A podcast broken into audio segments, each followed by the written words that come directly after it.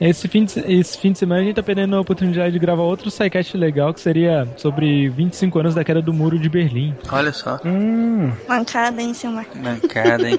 que pariu. Ninguém pensa nessas coisas? Poxa, pra que, que eu pago vocês, hein? Caramba. Droga. Vamos esperar mais 5 anos da gente gravar de 30 anos. Atenção, atenção, turma, silêncio! Por favor aí, larga essa foto da Emma Watson pelada aí e vamos começar essa aula. Playboy fake. É Photoshop, professor. Photoshop impresso? Nunca vi. atenção, Cardoso. É, nós. Senhorita Estrela. Presente. Senhor Jorge. Aqui, professor. Senhor Pena. Opa, opa, aqui. Tenha pena de Conferindo. nós. Na mesma praça. Essa- no mesmo. Atenção, senhorita Sandra. É, ela não veio não, professor. Eu tava brincando com um extintor ali no corredor. Depois do incêndio tá tudo vazio. Pois é, cara. Atenção, senhor Silmar. Presidente. E contente. Faltou. Ou não, né? Então vamos começar a aula agora. Hoje, o tema de hoje é propulsão espacial. Foguetes! Vamos explodir foguetes! Yeah!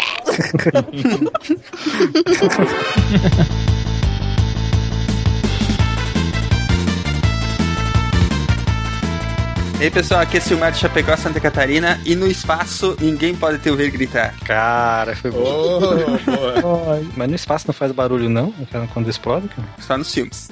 É, só em Star Wars. Aqui é o Pena de São Paulo, rumo aonde nenhum homem jamais esteve. Aê! Opa. Hum, muito bem. Aqui é a Estrela de Curitiba e eu queria saber quantos quilos de repolho, ovo cozido, couve uma pessoa precisa comer pra poder entrar em órbita.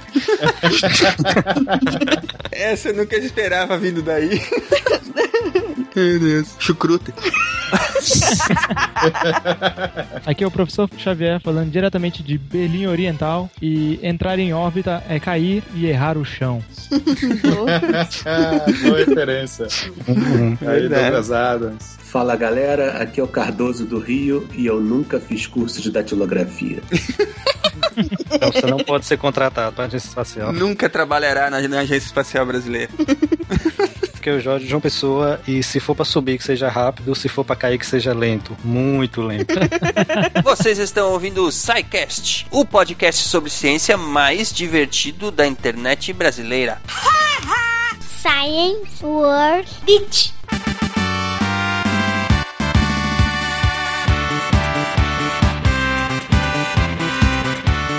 Muito bem, ouvintes do SciCast, bem-vindos à diretoria, à sessão de recadinhos do SciCast. Cá comigo está a Estrela. Diga oi pro povo, Estrela. Ai, Silmar, você de novo. Achei que a Bel ia ficar aqui comigo pra sempre. Você voltou, Ninguém não. me ama, ninguém me quer, ninguém me gosta. É brincadeira, rapaz. Todo sangue, suor e lágrimas que eu dou por esse Hashtag podcast. volta, Bel. Não dá ideia aí, não dá ideia. Que... Bora lá então, Estrela, me ajuda aqui. Diga pra esse povo como é que eles fazem pra entrar em contato com o SciCast. É, o Facebook é facebook.com.br podcast. Coloquem lá a hashtag voltabel ou fora Silmar. Twitter é twitter.com.br podcast. Faça a mesma coisa nisso também. Plus é plus.google.com.br Esse não tem hashtag, né? Tem, tem sim. Tem? Ah, Tem. então eu faço isso lá, mas ninguém vai checar.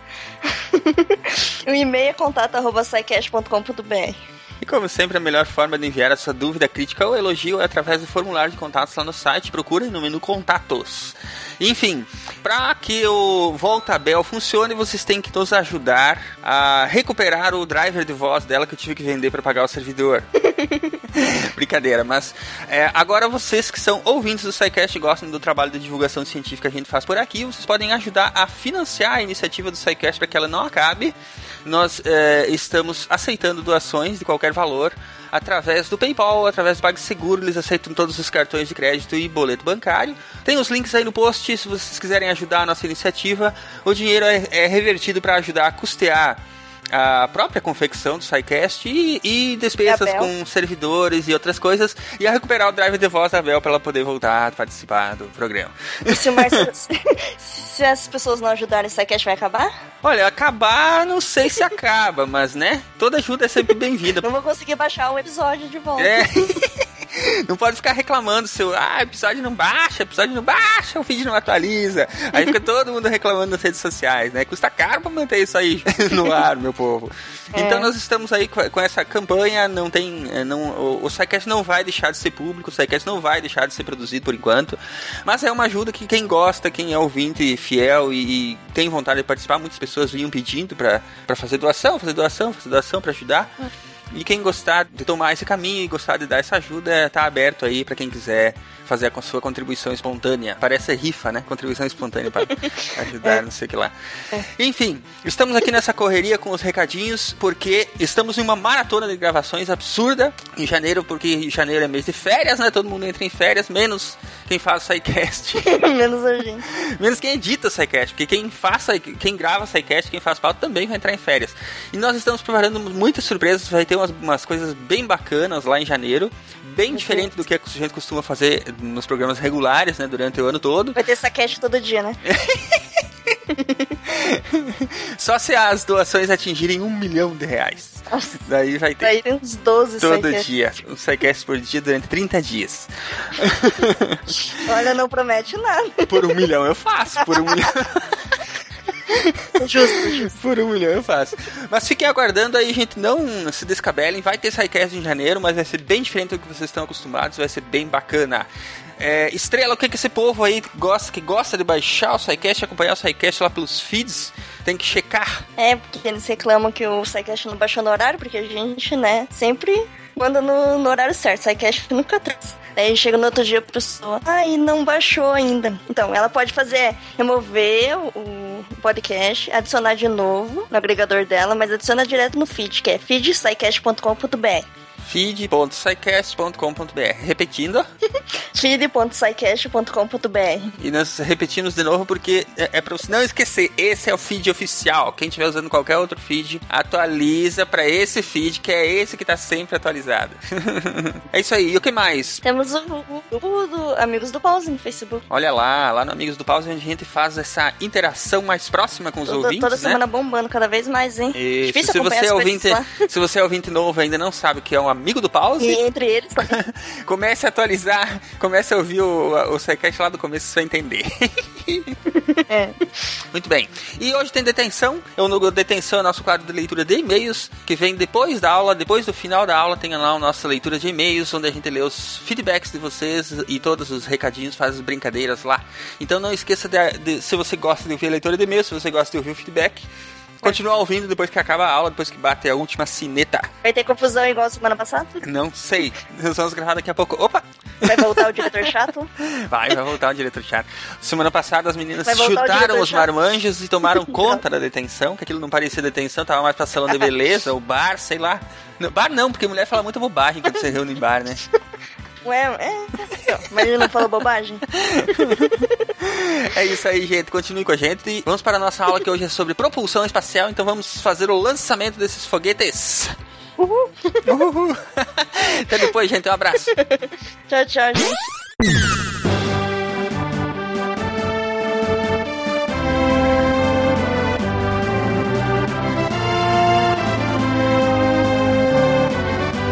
Vamos à perguntinha da semana. Será que ainda vamos ver um carro que voa na Terra? Não, no máximo um que voa no ar. O Cardoso tá no ritmo do SciCast hoje. A pergunta é: o, o que é um helicóptero? Cara, o helicóptero é simples. O helicóptero é uma aeronave tão feia que o chão repele ela. Eu quis dizer um carro voador no planeta Terra, gente. Vocês entenderam o conceito. Não, tem que ser igual a da- do quinto elemento lá. É, eu, que- eu quero um um DeLorean capaz de voar. Não vai ter carro nenhum, porque primeiro você vai ter que automatizar até um, até um inferno isso para tornar minimamente seguro. Segundo, você, ninguém, se você seu carro dá defeito, você encosta no engarrafamento. Cara. Se o seu carro voador dá defeito, você encosta no telhado de alguém. Mas acho que se se tornasse viável, seria algo como um tipo táxi aéreo, né? Acho que não seria acessível a qualquer maluco pra ter uma carteira e sair voando aí. Todos os carros voadores que o pessoal está tentando fazer são no modelo no modelo avião. Com, com um piloto, que a pessoa pilota, aí não dá. É, e é um, não, e é um avião que a asa encolhe.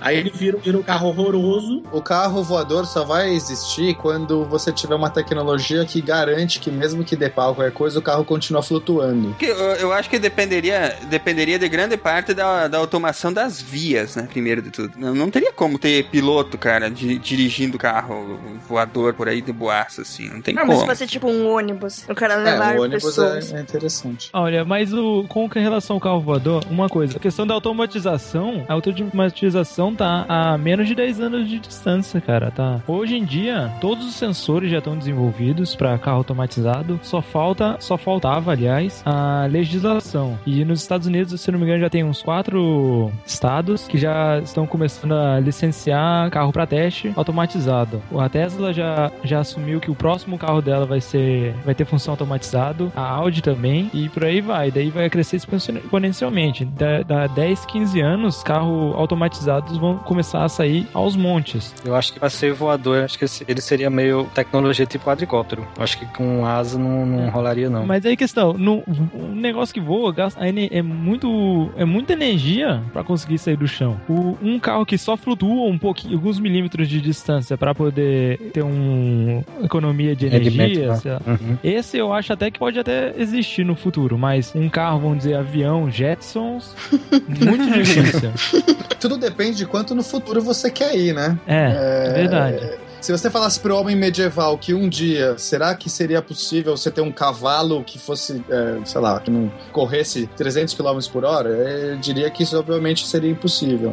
Eu acho que é uma questão de quanto no futuro, mas assim, pensando no futuro próximo, eu não, não consigo visualizar. Acho que antes a gente inventa uns meios bem mais eficientes de transporte, que eu acho que vai numa direção mais de sustentabilidade do que ir pra essa coisa de carro voador e Agora, é, é- é- esse esquema de sustentabilidade, ele, ele pede também a, a própria automação, né? Pra ajudar nisso, né? A grande questão é são duas coisas sempre: custo e energia. Um carro que voa é uma quantidade ab- absurda de energia que se vai. Exatamente. E a sustentabilidade vem no sentido de diminuir o custo de energia total que se, se usa pelo transporte por pessoa. Hoje o mundo todo tá nessa outra direção. Então, assim, o carro, o carro voador é muito mais um, um sonho de um inventor do que realmente uma coisa que o mundo tá conspirando. Eu acho que tá na contramão da tecnologia. O carro voador cai da mesma questão do avião de passageiros supersônico. É muito Exatamente. legal, é, é muito legal, é bonito, mas não há necessidade.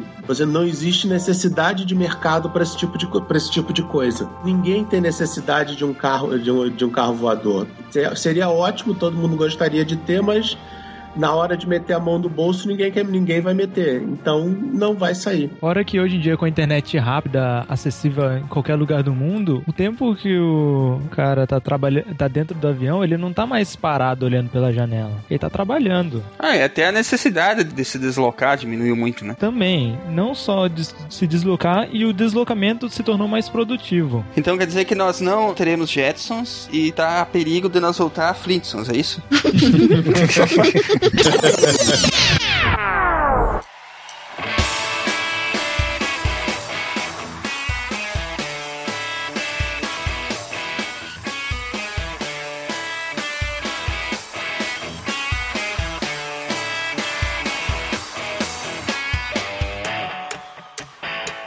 Se você está ouvindo esse podcast e sabe que hoje à tarde não irá à praia, pois está chovendo, entende que a lua não é feita de queijo gruyère, compreende a origem do universo e adora o Réveillon em Copacabana, então você entende a importância da propulsão espacial.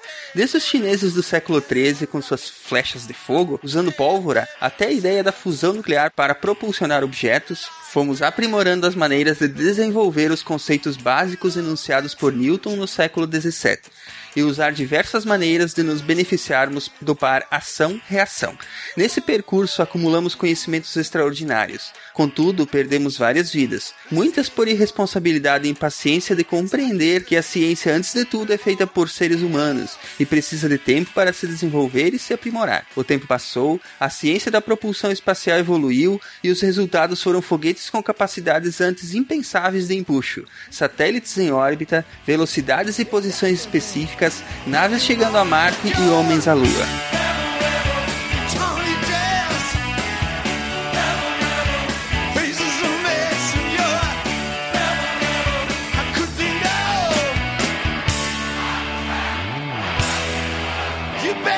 Vamos falar um pouco agora sobre o histórico da propulsão em geral, né? Começou-se que a partir do século XIII, na Batalha de Kaiken, na China, em 1232, os chineses utilizavam pólvora e a sua experiência já adquirida com fogos de artifício para atirar o que eles que foi chamado depois de flechas de fogo, seus inimigos mongóis. Os primeiros foguetes do mundo já tinham essas funções bélicas. Aí, Tudo no- na né, vida. Ótimo, é isso aí que nós precisamos mesmo, matar a gente. Isso, não tem um, um episódio do Mythbusters com esse daí, não? Que eles tentaram refazer o Flechas de Fogo? Eu acho que teve. E eles conseguiram? E teve um com lançamento de flecha com foguete, teve um que lançava um, um negócio de dragão, que daí soltava foguete de dentro do negócio do dragão. Esses meninos sabem se divertir. Mas ainda no século XIII, em em 1258, os mongóis já começou a, a brincadeira da cópia de tecnologias aí, né? Eles dominaram essa mesma técnica e usaram foguetes contra os árabes em Bagdá. E os árabes, por sua vez, também imitaram essa técnica e Os usaram. chineses sempre copiando tudo, né, bicho? Na verdade, Um né? copia do outro, né? Exatamente. Mas é assim, né? O, o- em tempos de guerra, né? E ainda reclama do George Bush, eles já deviam estar acostumados. em tempos de guerra, uma, uma civilização vai copiando a outra, né? Pra ir tendo condições de guerrear e, e assim por diante, né? E nesse mesmo ano, os árabes usaram essa mesma tecnologia contra os franceses do rei Luís IX, né? E os franceses, obviamente, se renderam. Vende-se este rifle usado na Segunda Guerra. Nunca disparado, é. caiu no chão duas vezes. no século XV, em 1429, os franceses usaram esses foguetes para defender Orleans. Só que como nessa época já estavam aparecendo armas mais eh, modernas, né? Elas, eles acabaram abandonando isso. Ou seja, eles se renderam. Nossa, que se renderam, eles abandonaram. Né? Desistiram. Eles só levaram 100 anos para 120 20 anos para conseguir descobrir como usar o foguete e daí se renderam. Quando eles finalmente descobriram, isso é muito difícil, é complicado. Vamos, vamos render mais fácil. No século XVIII, em 1792, o chefe indiano Tipo Saib, o Tipo Sahib, não. Esse vai ser o SciCast com a maior quantidade de caneladas por nome quadrado da internet brasileira. Calma, que nem começou ainda. nem começou os alemães é. e russos, hein? O chefe indiano Tipo, Você gostava de fazer, de fazer gênero, né? Gostava de fazer tipo. essa eu vi chegando, essa eu vi chegando. Piadas dignas do- da Praça é Nossa. Mas você sabe que pra entrar o cara tem que fazer um curso intensivo, né? De piadas infames e, e um workshop com o Maurício, o Marcelo Guaxinim. e os foguetes que o chefe, que os indianos usavam, eles eram utilizados para desnortear o inimigo e também possuíam uma lâmina de um metro na ponta com um corpo cilíndrico de 6 centímetros e comprimento de 25. Ou seja, era praticamente uma adaga voadora. Para quem vai passear por Londres, anotem que no Museu Real da, a- da Artilharia tem um foguete do Sahib para quem quiser conhecer. Bye. Isso eles roubaram o foguete que, que foi jogado contra eles e colocaram no museu. É isso? Legal esse tipo de coisa ficar preservada, né? Então, sempre, em todas essas épocas antigas, né, eles sempre usavam, tipo, a pólvora como um foguete. Ela é totalmente descontrolada e faz uma explosão boom. enorme, então, tipo, tava valendo. Faz aquilo que ele gosta, faz bom. É, exato. Você joga no inimigo e sai correndo e pronto. Então, em 1804, né, o Sir William Congreve desenvolve um foguete com carga incendiária a partir dos projetos árabes recolhidos em guerra, né? Claro, você sempre pega a arma do inimigo para você fazer alguma engenharia reversa e descobrir como é que eles faziam. Esses foguetes foram usados dois anos depois contra a França de novo. e cada foguete pesava, imagine, 16 quilos. O risinho do Cardoso. Uau. Em 1807, né, três anos depois, os ingleses eles usam esses foguetes contra a Dinamarca, no maior bombardeio de foguetes da história, com, imagine, 25 mil foguetes. Porra, em 1800, 25 mil. Os caras colocaram a população inteira pra, pra fazer foguete. Cara, eu acho que esses foguetes, esses foguetes, né, dessa época, eles não tinham um efeito assim prático, porque é muito difícil acertar alguém. Era muito mais um efeito psicológico, né? É, Pô, mas você tá é. mandando 25 mil foguetes, você não precisa mirar em lugar nenhum, né? Não precisa tanto. Não, eu realmente tô curioso pra saber quantos desses 25 mil foguetes, quantas pessoas eles mataram, cara. Eu tô bem curioso pra saber. Mas olha, ele pesava 16 quilos, também não é pouca coisa. Ah, Então, mas a trajetória é, desses foguetes é tipo uma coisa muito louca, ela diverge exponencialmente, assim. Mas é o que o pessoal comentou. Acho que só pelo barulho já valia a pena, né? É, uma questão psicológica, mas você É. vê um monte de coisa voando na sua direção, Pô, pronto, você eles se rende. lançaram 400 toneladas de foguete.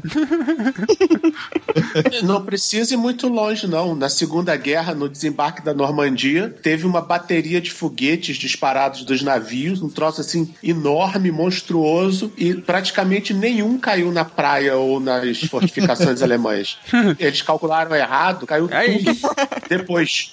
É, mas é, é, quando você atira uma bala, né, você usa a física da balística, essa física você consegue controlar razoavelmente bem. A gente entende a física por trás, as- os projéteis descrevem trajetórias bem aceitáveis. O foguete é um negócio que fica é, lançando um propelente para trás, ele fica se propelindo para frente o tempo todo. E basta uma pequena modificação do seu ângulo né, de ataque em relação à sua trajetória e ele começa a divergir para qualquer lado. Isso que é a coisa louca do foguete, por isso que não é tão fácil. Quem nunca viu aqueles idiotas no vídeo de YouTube que o cara vai acender um foguete e ele vai totalmente pro lado contrário e machuca um monte de gente que tá atrás dele? Basicamente, um foguete sem um sistema de controle, ele é um negócio inútil, assim, é só é, show pirotécnico. Nine. Ignition sequence start. Six, five, four, three, two, one, zero. All engine running.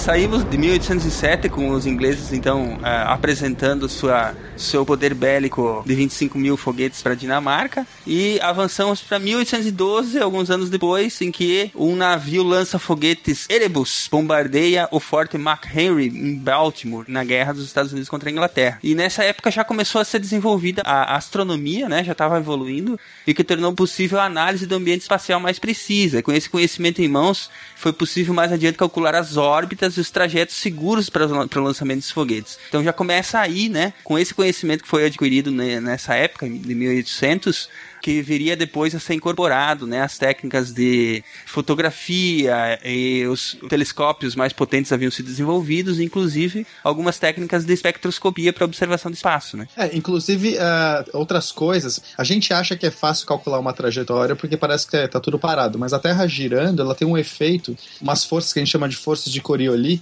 que elas não são nada intuitivas. E para você fazer esses cálculos, para conseguir colocar uma coisa em órbita, você tem que levar em conta muitas dessas forças, inclusive forças de lunação. São efeitos tão diversos, você precisa de uma tecnologia avançada para fazer esses cálculos. Então, também é necessário, é, por essa época, você começou a ter esse tipo de cálculo avançado para calcular uma trajetória segura. Bom, vamos adiantar a nossa, a nossa revisão histórica. Em 1865 aconteceu algo muito importante que foi a publicação do livro Da Terra-Lua do Júlio Verne, né? Então, por que que isso é importante? Só pelo fato de que ele inspirou muita gente que veio depois a, a pensar em formas, né, de evoluir as tecnologias para poder, de certa forma, fazer essa viagem que ele propunha, né? O engraçado do da Terra-Lua é que ele cometeu um erro meio primário. Ele achou que os consultores dele, na época, não tinham muita ideia, então eles, ele achou que a gravidade, ele só, só teria situação sem gravidade no meio do caminho. Ele achou que ia acelerando até lá com gravidade e depois. Ele achou que né, em algum momento a gravidade da Terra e a Lua se anulariam, por assim dizer. Tecnicamente é mais ou menos isso. É o ponto, o ponto lá, lá o ponto Lagrange, que você tem um, um ponto de estabilidade entre os dois. Só que ele não se tocou, ele, eles não tinham ideia do comportamento dos corpos em queda livre direito. Aí ele achou que a cápsula dele iria seguir, mas como você ainda estava sob influência da gravidade da Terra, você teria gravidade normal dentro da cápsula. Não deu muito certo. Não, e tem, e, e- sim, sim, tem, tem. Só que, só que como você toca, ele tá em, tá, tá em queda livre. Em 1898, como é que é o nome desse cara aí? Constantin? Tsiolkovsky? Ah, então fala o nome inteiro, Cardoso. Toma um gole de vodka e fala. Ah, o Konstantin Tsiolkovsky, cara. Amiguinho do Clark. O Clark vive citando esse cara. Ele, ele que propôs a ideia de explorar o espaço usando foguetes, né? E em 1913, inclusive, sugeriu que usassem combustíveis líquidos, porque a exaustão dos gases prejudicava a velocidade do foguete, né? Mais precisamente, vodka. Com certeza. Porque do... É, porque antigamente eles, eles usavam pólvora normalmente, né? Por esse tipo de coisa. O, eh, foi o nosso amigo aí, o Konstantin Tsiolkovsky, que eu não consigo falar o nome, que calculou a, a velocidade de escape em 8 km por segundo, né? É, quase acertou, né? Porque hoje em dia é 11,2 km por segundo, mais ou menos. Cara, imagina, isso é coisa pra caralho. É, mas ele errou de bastante, então. Vale a pena explicar o que é essa velocidade de escape.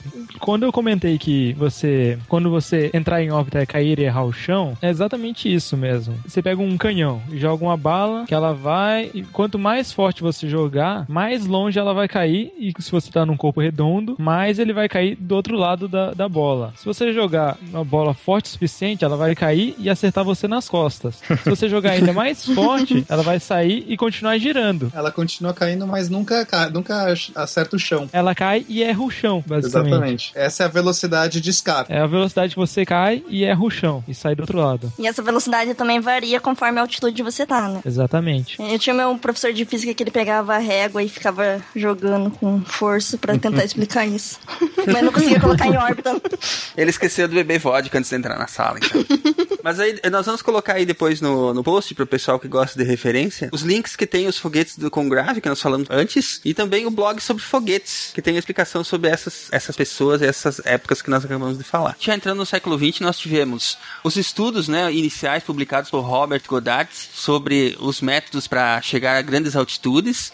Depois, em, em 1923, o Hermann Obert publicou O Foguete no Espaço Interplanetário, Agora fala isso em alemão. que tem um nome ótimo em alemão. Fala aí. Die Rakete zu dem Planetentraumen. So. Esse é legal que esse estudo chegou nas mãos do Von Braun, o nosso é, famosíssimo, né? Em 1925. E ele usou esse, esse estudo para depois evoluir a, a- o que tinha ali para desenvolver os foguetes dele, né? Lá em 1923, o próprio Goddard ele já testou o seu foguete com combustível líquido. E ele conseguiu fazer funcionar, né? O que ele, ele usou combustível líquido foi oxigênio líquido e gasolina, que era composto de tubos de aço e tanques de combustível numa estrutura parecida com um andame com a base mais larga que o topo, né?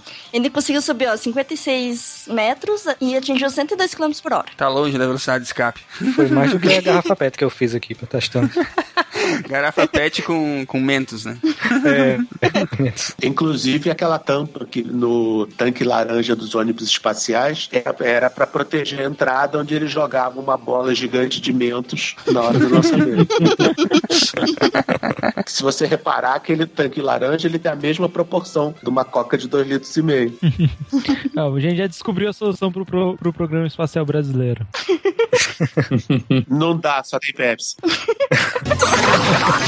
Os 21 profissionais trabalhavam no VLS, o veículo lançador de satélites, um foguete, o principal projeto do programa espacial brasileiro. Faltavam só três dias para o lançamento, quando o VLS pegou fogo, ainda na plataforma. A uma hora da tarde, 26 minutos e 6 segundos de sexta-feira, 22 de agosto de 2003. O combustível pegou fogo. A reação em cadeia incendiou tudo. O ponto inicial foi em um desses quatro motores. Juntos eles formam o chamado primeiro estágio, que tira o foguete do chão.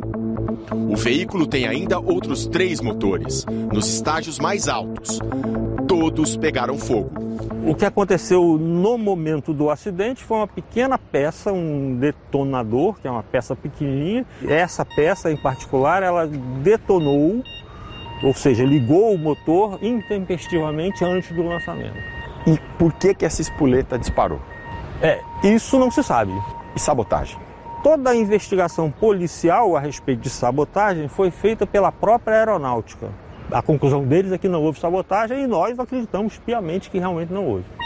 Os mortos, todos civis, foram enterrados com honras militares.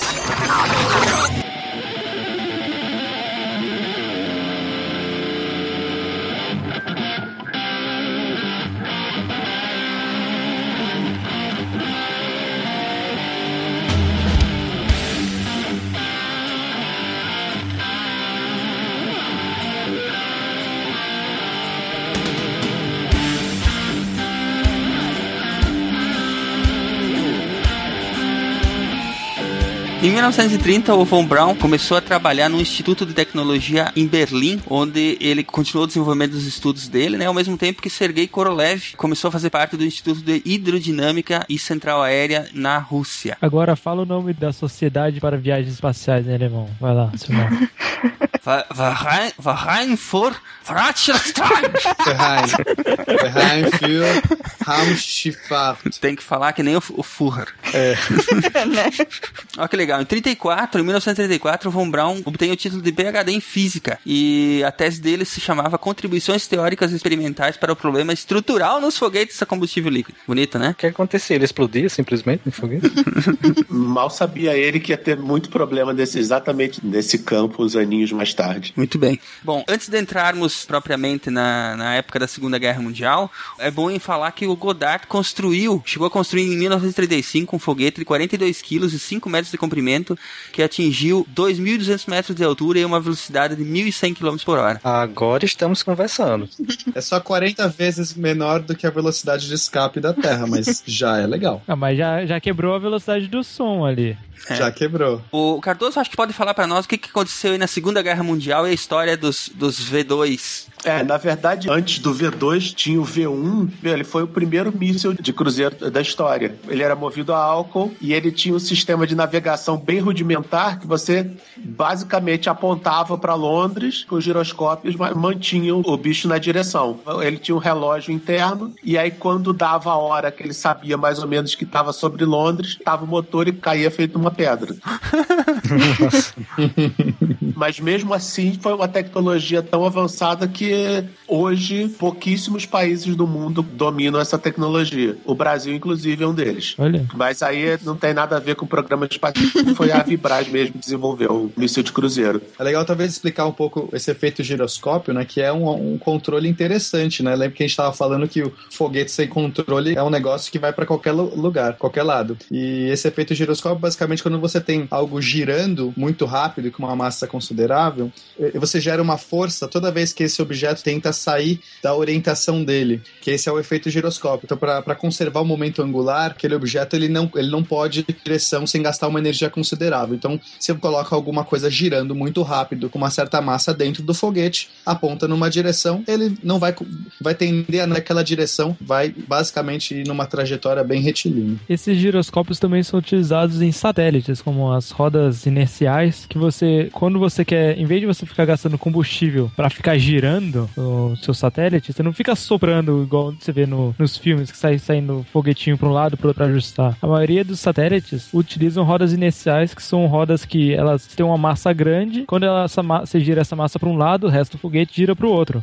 Se você tem três, de- três dessas rodas, você consegue controlar o eixo X, Y e Z. Só os três eixos, e com isso você consegue apontar o seu satélite para qualquer lado, utilizando apenas energia elétrica que vem do Sol. Então é de graça. Mano, isso, isso é muito bonito, cara. Isso é muito legal. Sim, os jatos de manobra você usa quando você tem um objeto muito grande que não dá, que não dá para você usar uma, uma, uma roda de inércia, ou quando você quer mudar de posição. Porque você não consegue, por exemplo, uma roda de inércia, você não consegue fazer o seu satélite ir para frente, para trás ou para os lados. Ele, ele consegue mudar, de eh, mudar a posição dele, ele muda a orientação, mas ele não muda. Você não consegue fazer ele, por exemplo, ir para cima ou para baixo. O centro de massa ele, ele continua constante, ele não, não altera a trajetória do centro de massa. Então, para você alterar realmente a trajetória, você tem que é, impelir alguma coisa para algum lugar, né, para você poder é, ter uma força contrária que vai te jogar para outro lado. Essas rodas de massa, de inércia, foi o que quebrou no satélite Kepler. Acho que eles tinham umas cinco ou seis dessas e foram quebrando uma depois da outra. Até que sobrou duas, e como jogar o satélite fora, eles começaram a usar só dessas duas rodas mais a luz solar para ajudar a posicionar o satélite. A bicicleta, basicamente, ela usa o efeito giroscópio para você conseguir ficar em cima dela equilibrado. Então, quando você está com a bicicleta parada, você não consegue se equilibrar. No momento que as rodas começam a ter um efeito giroscópio, você consegue ficar equilibrado em cima dela. Uma analogia fácil aí para o pessoal entender. Ignition sequence start. Six, five, four, three, two, one,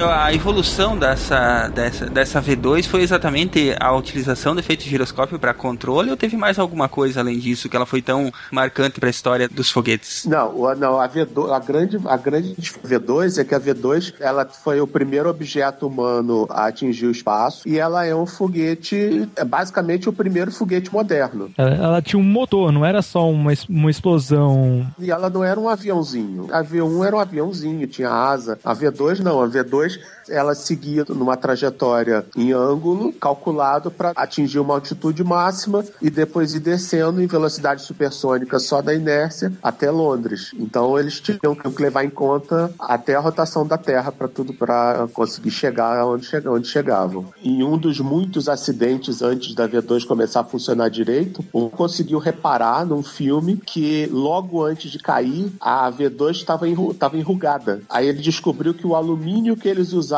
não era bom bastante e o estresse químico estava acabando com a estrutura do negócio. Aí os tanques de combustível não aguentavam a pressão. Era, era muita coisa. Aí a, a V2 começava a girar e aí o, o combustível não, não chegava na saída do tanque. Foi um problema que a SpaceX teve há pouco tempo quando eles testaram a primeira vez a reentrada do primeiro estágio do Falcon. Então o o Von Braun teve que fazer que resolver isso tudo com o governo de Berlim em si cobrando resultado, com carência de matéria-prima e com mão de obra antipática. Então era, foi complicado. Antipática é um eufemismo pra escravo agora? Mão de obra antipática, adorei essa. Fora que o foguete V2, ele é um senhor foguete. Ele tinha 850 quilos só de. 830 quilos só de carga explosiva. Então, Dava pra brincar. ele faz um cogumelo maneiro. Infelizmente, para os alemães, não fez muita diferença para eles, né? No resultado final da, da guerra. Fez diferença, na verdade, para os aliados que depois puseram as mãos nisso no final, né? Do, nessa tecnologia toda aí no final da, do combate, né? É, mas se você morasse em Londres na época, você não ia gostar muito do Van, Van Braun.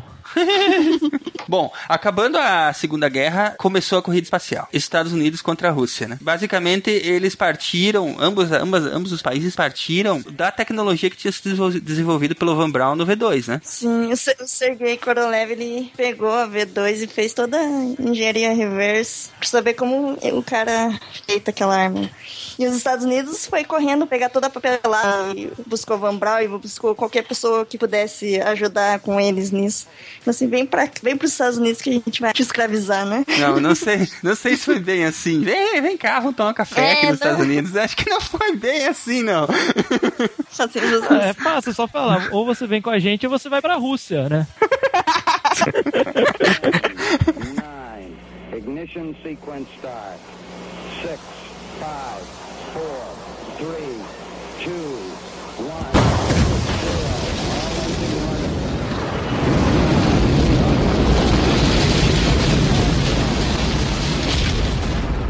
Bom, daí pra frente teve vários fatos bacanas, né? Em 45, o Korolev vai pra Alemanha pra fazer a engenharia reversa da V2, como a Estrela já tinha comentado. Em 57, o Korolev lança o primeiro foguete de múltiplos estágios, no caso tinha dois estágios, né? A combustível líquido. E em 57 ainda, só que em outubro, a Rússia lança o Sputnik 1, primeiro satélite em órbita, né? Que foi lançado através do foguete R-7, que tinha sido desenvolvido lá pelo Korolev, né? Depois, em 58, o time de Von Braun coloca o primeiro satélite americano em órbita, o Explorer 1. E em agosto do mesmo ano, de 58, a primeira missão Pioneer foi lançada à Lua com o experimento para testar a velocidade de escape, né? Depois disso foram mais 10 Pioneers e com vários, claro, acidentes e etc, para até eles chegarem a um modelo que conseguisse ser utilizado, né? Essa época foi complicada, porque teve de foguete explodido, de sonda que não funcionou, de projeto mal pensado. Se não fosse a corrida espacial, a necessidade de um lado se sobressair do outro, nenhum dos, nenhum dos governos teria bancado a grana, de, a grana disso. É, eu teria demorado muito mais. né? Aliás, eu, eu, eu- vou ter que, eu vou ter que corrigir um, um erro histórico aqui, que se eu não falar dela, o pessoal vai ficar bravo. Em 57, 13 de novembro de 57, a nossa querida cadela Laika abo- ah, foi pro espaço, né? Nos dois sentidos, a bordo do Mas- Sputnik 2. É, e morreu. Morreu quatro horas depois. Bom, estão dizendo aqui que ela tinha originalmente o nome de Kudryavka. Ui, ah, é não, então é melhor, é melhor a gente continuar chamando de Laika, cara. É interessante que durante a corrida espacial, o orçamento da NASA era, um, era uma coisa absurda. Era um, um porcentagens do todo o orçamento americano ia só pra NASA e pra ficar explodindo foguete. Só assim a gente saiu de lançar o primeiro foguete ao espaço a chegar na Lua em 12 anos. Mas era complicado, né? Porque eles lançavam foguete, só que ele explodia todo e eles não sabiam, tipo, o que, que eles tinham errado. Nossa, que, o que será que deu errado nessa vez? Nessa época aí, que foi calculada a verdadeira velocidade de escape, né? Pena, como é que você lê essa fórmula aí? Basicamente, você tem a velocidade de escape, ela vai ser igual a raiz quadrada da constante gravitacional, né, lá da força de Newton, vezes a, a massa da Terra dividido pelo raio da Terra. Então, ou seja, isso varia de acordo com a gravidade do corpo e o tamanho do corpo. Então, a velocidade de escape de Marte vai ser diferente, a velocidade de escape da Lua vai ser diferente. Cada planeta vai ter o seu. E vale a pena comentar que é dessa forma, fórmula que surgem os buracos negros. O buraco É negro verdade. nada mais é quando a fórmula da quando a sua velocidade de escape é igual à velocidade da luz. Então, como nada pode ser mais rápido que a velocidade da luz, Nem a luz escapa. nem a luz escapa. E você tem algo negro, que é Olha só, a velocidade de escape do Sol é de 617 km por segundo. A da Lua é 2,4 km por segundo num pulo você escapa da Lua, né? Você é. dar um pulinho. Não, não tem perigo disso acontecer. Um astronauta que tá na Lua, ele não pode só dar um pulo. Num pulo ele já tá em, em, é, em Dá um né? pulo e tá em ordem. É. Ignition sequence start. 6, 5, 4, 3,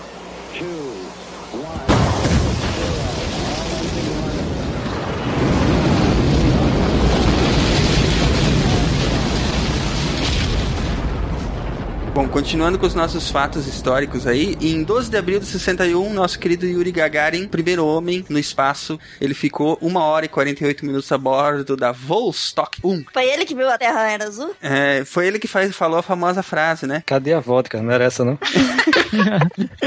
onde é o botão da voz. Como é que eu desço? Fam- Famosa Só um apêndice aqui, só um apêndice, rapidinho. A Nikita Khrushchev perguntou a ele: é, E aí, Yuri, você viu Deus lá fora? Aí ele parou um pouquinho e disse: É, na verdade, senhor, eu vi sim, mas não conta a ninguém. Aí logo em seguida.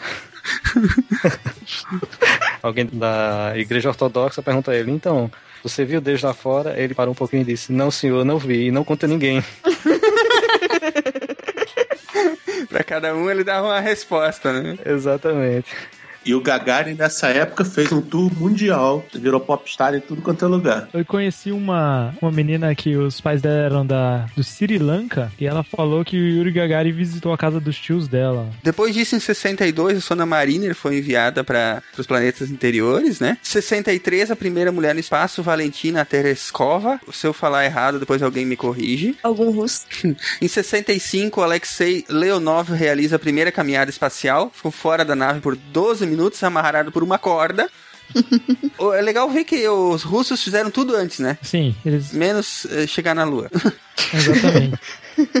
Daí depois disso houve outras missões tripuladas até 1963 que, que eles foram né, servindo de teste para refinamento de várias técnicas en- envolvidas, né? Mandavam um cara de cada vez, testava o cara sair do, do foguete, voltar, né? Se- sempre, tipo, indo ao- aos pouquinhos, né? Dois anos depois, em 11 de novembro, Buzz Aldrin equipara o feito saindo da Gemini 12 por 5 horas em órbita. Já o outro projeto americano que vem desenvolvendo desde 1961 era o Apollo, né? Que esse teve uns 30.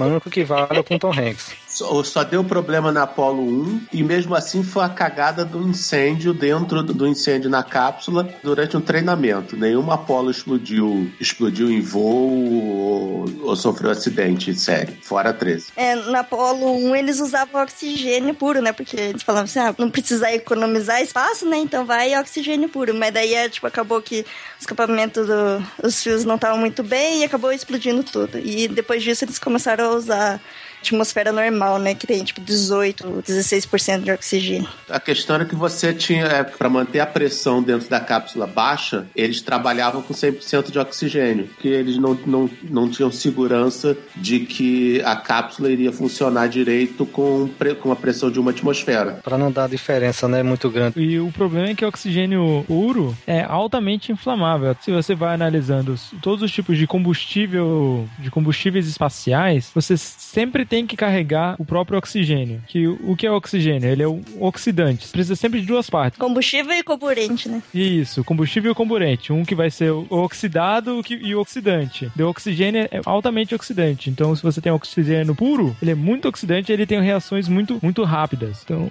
esse é o grande problema também de se carregar um combustível, de ter uma atmosfera de oxigênio puro. Você, basicamente, você já tem metade do que você precisa para ter um foguete dentro da sua cápsula. Como o Cardoso comentou, né, apenas o Apollo 1 teve esse acidente em 1967 e no mesmo ano também a Soyuz. A Soyuz 1 exatamente teve um acidente, né? Isso do lado dos russos, né? Tá um a um os acidentes aí. O acidente ocorreu em abril de 67 e o módulo estava sendo é, piloto comandado pelo coronel Vladimir Komarov e eles tinham como objetivo trocar a tripulação, que ainda estava em órbita, com a Soyuz que seria lançada posteriormente. Então a, missão foi cancelada logo após a Soyuz 1 entrar em órbita, devido à grande quantidade de problemas técnicos que eles estavam sofrendo desde o lançamento. E no caso, os painéis solares não abriram, né? Então com isso a captação de energia foi prejudicada e não conseguiram manter a nave em órbita. Os sistemas de orientação e estabilização também pararam de funcionar e foi necessário então retornar à Terra, né? Foi começar uma reentrada após a 18ª órbita. Então durante a descida o o coronel Komarov acionou o paraquedas principal para aliviar a queda, mas não funcionou. Logo em seguida ele tentou abrir o paraquedas reserva, também não funcionou.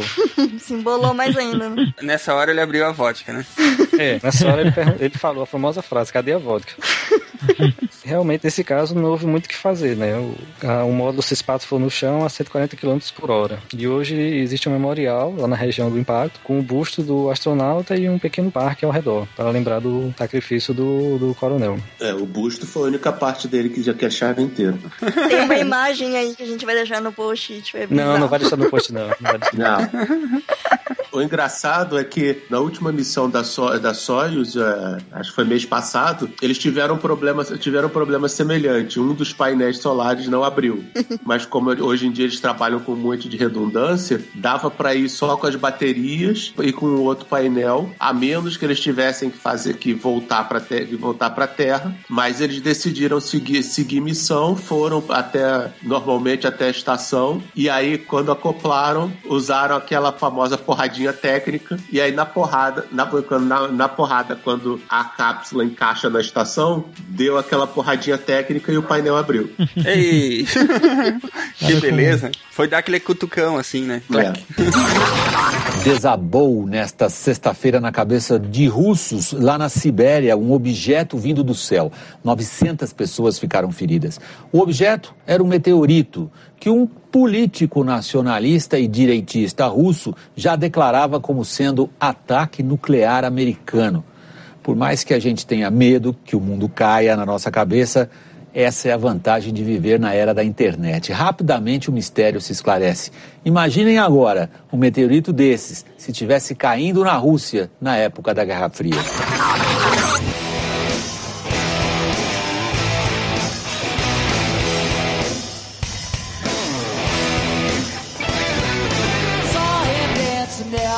the machine. Apesar de todos esses acidentes aí, né, que não foram poucos, em 20 de julho de 69, a missão Apollo 11 entra para a história em que Neil Armstrong, Michael Collins e Edwin Aldrin pousam na Lua. E o Dr. Manhattan e o Megatron.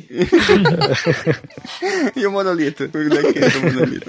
Vale ressaltar o, o tamanho do desafio técnico que é mandar o homem pra Lua em 1969. Caramba, cara. Isso aí dá, dá, um, dá um programa só sobre isso. Isso, né? Toda, tudo que aconteceu, na verdade, toda a evolução de tecnologia que teve que ter, todos os problemas que eles enfrentaram, inclusive até um pouco de sorte, porque eh, todo Sim, aquele sim. problema que quando eles estavam descendo, não- a telemetria não deu conta, né, cara? E um monte de coisa assim. Faltava combustível. Tem que contar que o MP3 hoje tem mais poder computacional que o computador que ia na, na Apollo 11. Quando eles pousaram lá, quebrou a alavanca que ligava o foguete de volta, e teve que usar um, um com a caneta pra ligar o, o foguete. Então, você, tem um, você tem uma ideia do tamanho? O, o foguete Saturno V, que foi o do, do programa Apollo, é considerado até recentemente, se, não, se ainda não é, a máquina voadora mais complexa já, jamais concebida pela humanidade. Ela possuía mais de 6 milhões de componentes, sendo que se a NASA tem um- uma taxa de acerto de 99,9%, ainda tem 6 mil coisas que podem dar errado num, num voo normal. É muita chance pra dar merda, cara. É, Murphy é o extremo. E o fato de deles conseguirem ter, ter ido pra lá e voltar com todos os, os astronautas é quase um milagre. Cara, isso aí só prova, assim, a- a- é só pra ilustrar, né? Murphy era um engenheiro aeroespacial, né? Não precisa dizer mais nada. Da NASA, inclusive. Da NASA, então não precisa falar mais nada, né? A Lady Murphy vem do, do engenheiro da NASA, que eles foram fazer um teste de. Foi na época do, do programa espacial, inclusive. Eles estavam fazendo testes pra, de força G no, nos astronautas, pra ver quanto eles aguentavam. E o plug, que media a força nos astronautas, tinha do, do- duas formas de encaixar: uma correta e a outra que não dava resultado nenhum. Mandar, ele mandou alguém pra encaixar, fizeram o teste, o astronauta se fudeu todo, e quando foi olhar, foram olhar as, os dados, não veio dado nenhum. Por que tinham enfiado? Na lei de Murphy, enfiaram tudo do lado contrário. Aí surgiu que ele falou que se alguma coisa pode dar errado, vai dar errado. E da pior forma possível. Agora também surge a pergunta: se os russos estavam ganhando a corrida espacial, então eles fizeram todos os primeiros, o que que deu errado? Por que que eles não conseguiram chegar na Lua antes dos Estados Unidos? Primeiro foi o caso que o Sergei Korolev, que era o grande gênio russo da tecnologia espacial, morreu poucos anos antes. E, e também tem a questão que o foguete russo que, queria, que ia levar os russos à, à Lua, que era o foguete, era o programa N1, se não me engano, ele era um programa, era um foguete muito complexo. Ele usava mais de 30 foguetes diferentes num, pré, num foguete gigante para levar dois cosmonautas à Lua. Eles testaram lançar esse foguete quatro vezes, falharam as quatro, e aí eles desistiram e negaram a existência desse programa e falaram que toda a corrida espacial nada mais foi que um- uma desculpa para fazer os Estados Unidos gastar dinheiro à toa até. Uhum. É o início do mimimi, né? E aí vem, e daí com todos os, os restos desse foguete fo- do, do programa espacial foi, foram guardados em caixas que, e enviado em algum lugar pra Sibéria. E só foi reaparecer muitos anos mais tarde. E é aí que vai entrar a história do foguete Antares. Que eu conto mais tarde quando a gente chegar no acidente dele. É, falando em acidentes, né? Logo depois disso, ainda do pouso na Lua, teve outros acidentes marcantes, né? Teve com a Soyuz 11 e eu acho que o que mais marcou a, a gente aqui do lado ocidental, né? Foi o acidente da Challenger em 86, né? É, porque foi ao vivo, né? Todo mundo acompanhando. Ignition sequence start. Six, five, four, three, two, one.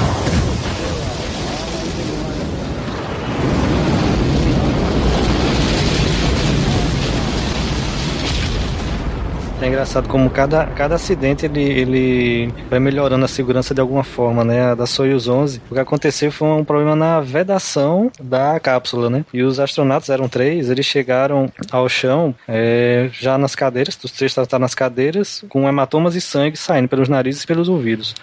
Né, porque eles foram expostos ao vácuo espacial. Nas próximas cápsulas, nos próximos módulos, eles deixaram um espaço específico para o astronauta vestir o traje, para o caso de ocorrer uma despressurização, ele não morrer da mesma forma, né? E nessa época os russos, os russos eles eram muito mais assim corajosos. Eles tinham, eles eram muito mais curiosos e eles testavam coisas mais divertidas. Eles levavam é, depois que um grupo, depois que uma, uma cápsula deles errou errou o lugar de pouso, caiu no meio de uma, no meio da floresta da floresta na Sibéria e eles quase foram atacados por lobos. Eles passaram a levar uma arma na.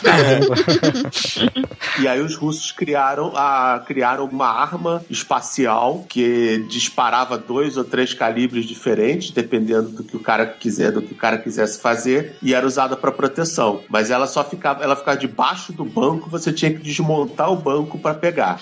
Pô, mas daí dava tempo dos, dava tempo dos, dos, dos lobos comer os caras. Não, você não, você não sai da porra da Você não abre ainda, né? É. É. Não é pra tirar no Homenzinho Verde. Eu acho que essa é a versão oficial, Cardoso. A versão extraoficial é por causa de suicídio. Não, isso daí, essa história do, da cápsula de suicídio é, era muito, muito James Bond, mas ninguém fazia isso.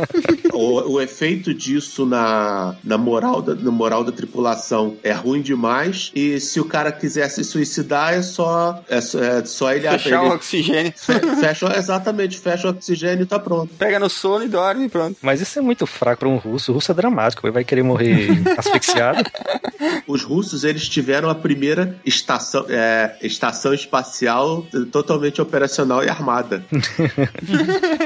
que foi uma Salyut com um canhão. Eles tinham um canhão de 20 ou 30 milímetros. O que, é que eles esperavam encontrar lá, hein? Pra ter um canhão Não, desse. a foguetes americanos.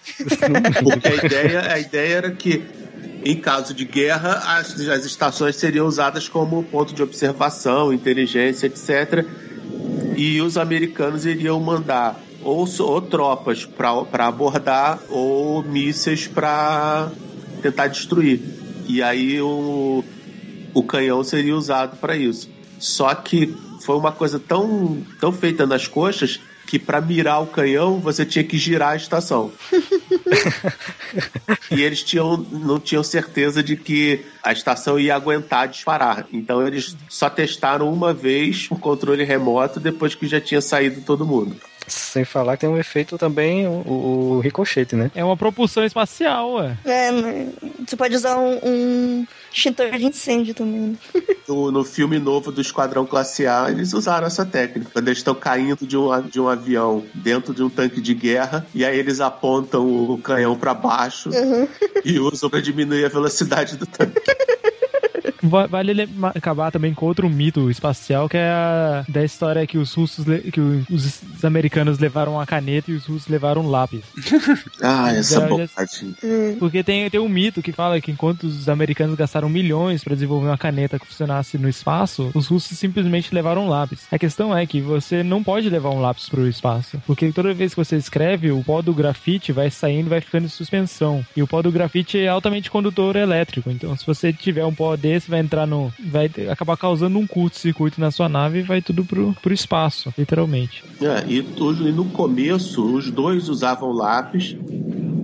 A NASA, a- a- eles testaram várias alternativas, tipo lá- lápis de cera, aquele lápis de aquele lápis de- com aquela ponta gordura, com ponta gordurosa. E aí nisso a, a Parker resolveu entrar na, é, que era do ponto de vista de marketing seria interessante. E aí eles desenvolveram por conta própria uma caneta espacial, entraram em contato com a NASA para pegar as especificações de resistência, temperatura, pressão, etc, que a caneta deveria funcionar. Construíram uma caneta dentro do daquele modelo, daquelas especificações, ofereceram para a NASA. A NASA comprou na no preço de 5 dólares a unidade, comprou cento e poucas canetas. Os russos compraram também e aí até hoje todo mundo usa a caneta espacial, a caneta espacial da Parker. Será que eu encontro uma dessas no eBay?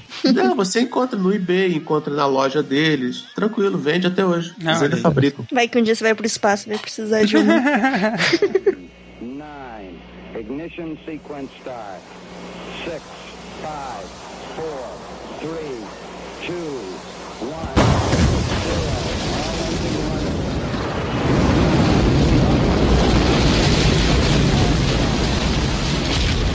O acidente da Challenger que foi é, um acidente que o, o, o que causou foi um, um retentor de borracha que tem um filme muito interessante que fala sobre como sobre como foi feita a pesquisa para descobrir o que, que deu errado e tem uma cena muito interessante que eles pegam o que o cara fala que o problema foi que o lançamento foi num dia muito frio e o que acontece com a borracha num, num dia frio ela fica Ah, quebradiça Sim. Aham. ela racha. Então, o cara pega o- a borracha e custa, sei lá, 5 dólares, bota dentro de um copo de gelo, tira tira e quebra. E foi isso que explodiu a espaçonave. Pois é. E logo Foi bonito, no hein? lançamento, né? É, eu, eu lembro, que, nem- que nem a Estrela falou antes, é ao vivo, né? Todo mundo tava vendo o negócio. Eu não, aí. que não tinha nascido. É verdade, foi em 86. Deprimente.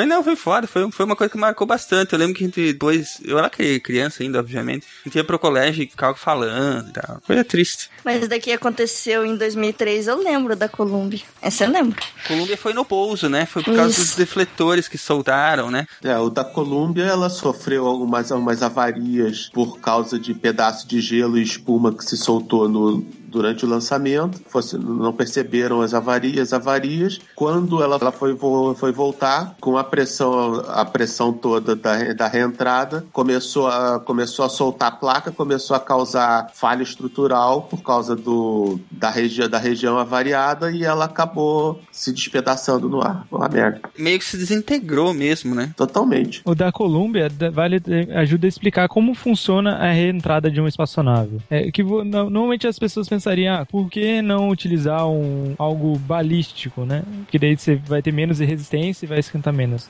Só acontece que é o seguinte, quando você tem um, uma entrada numa velocidade tão alta, a própria compressão do ar vai esquentando muito. Se você tiver um ponto muito pequeno, esse ponto vai começar vai esquentar tanto, atingir milhares de graus, que você vai começar a derreter. Não existe material que exista isso. E você vai chegar na- nas regiões mais baixas da atmosfera na velocidade alta demais para poder utilizar um paraquedas, por exemplo, para poder frear. E também não dá para chegar usar paraquedas desde o início, porque como nós dissemos, a velocidade na reentrada, quando você está em órbita, você está a 20 mil quilômetros por, por você está a 8 mil quilômetros por segundo, então mais de 20 mil quilômetros por hora.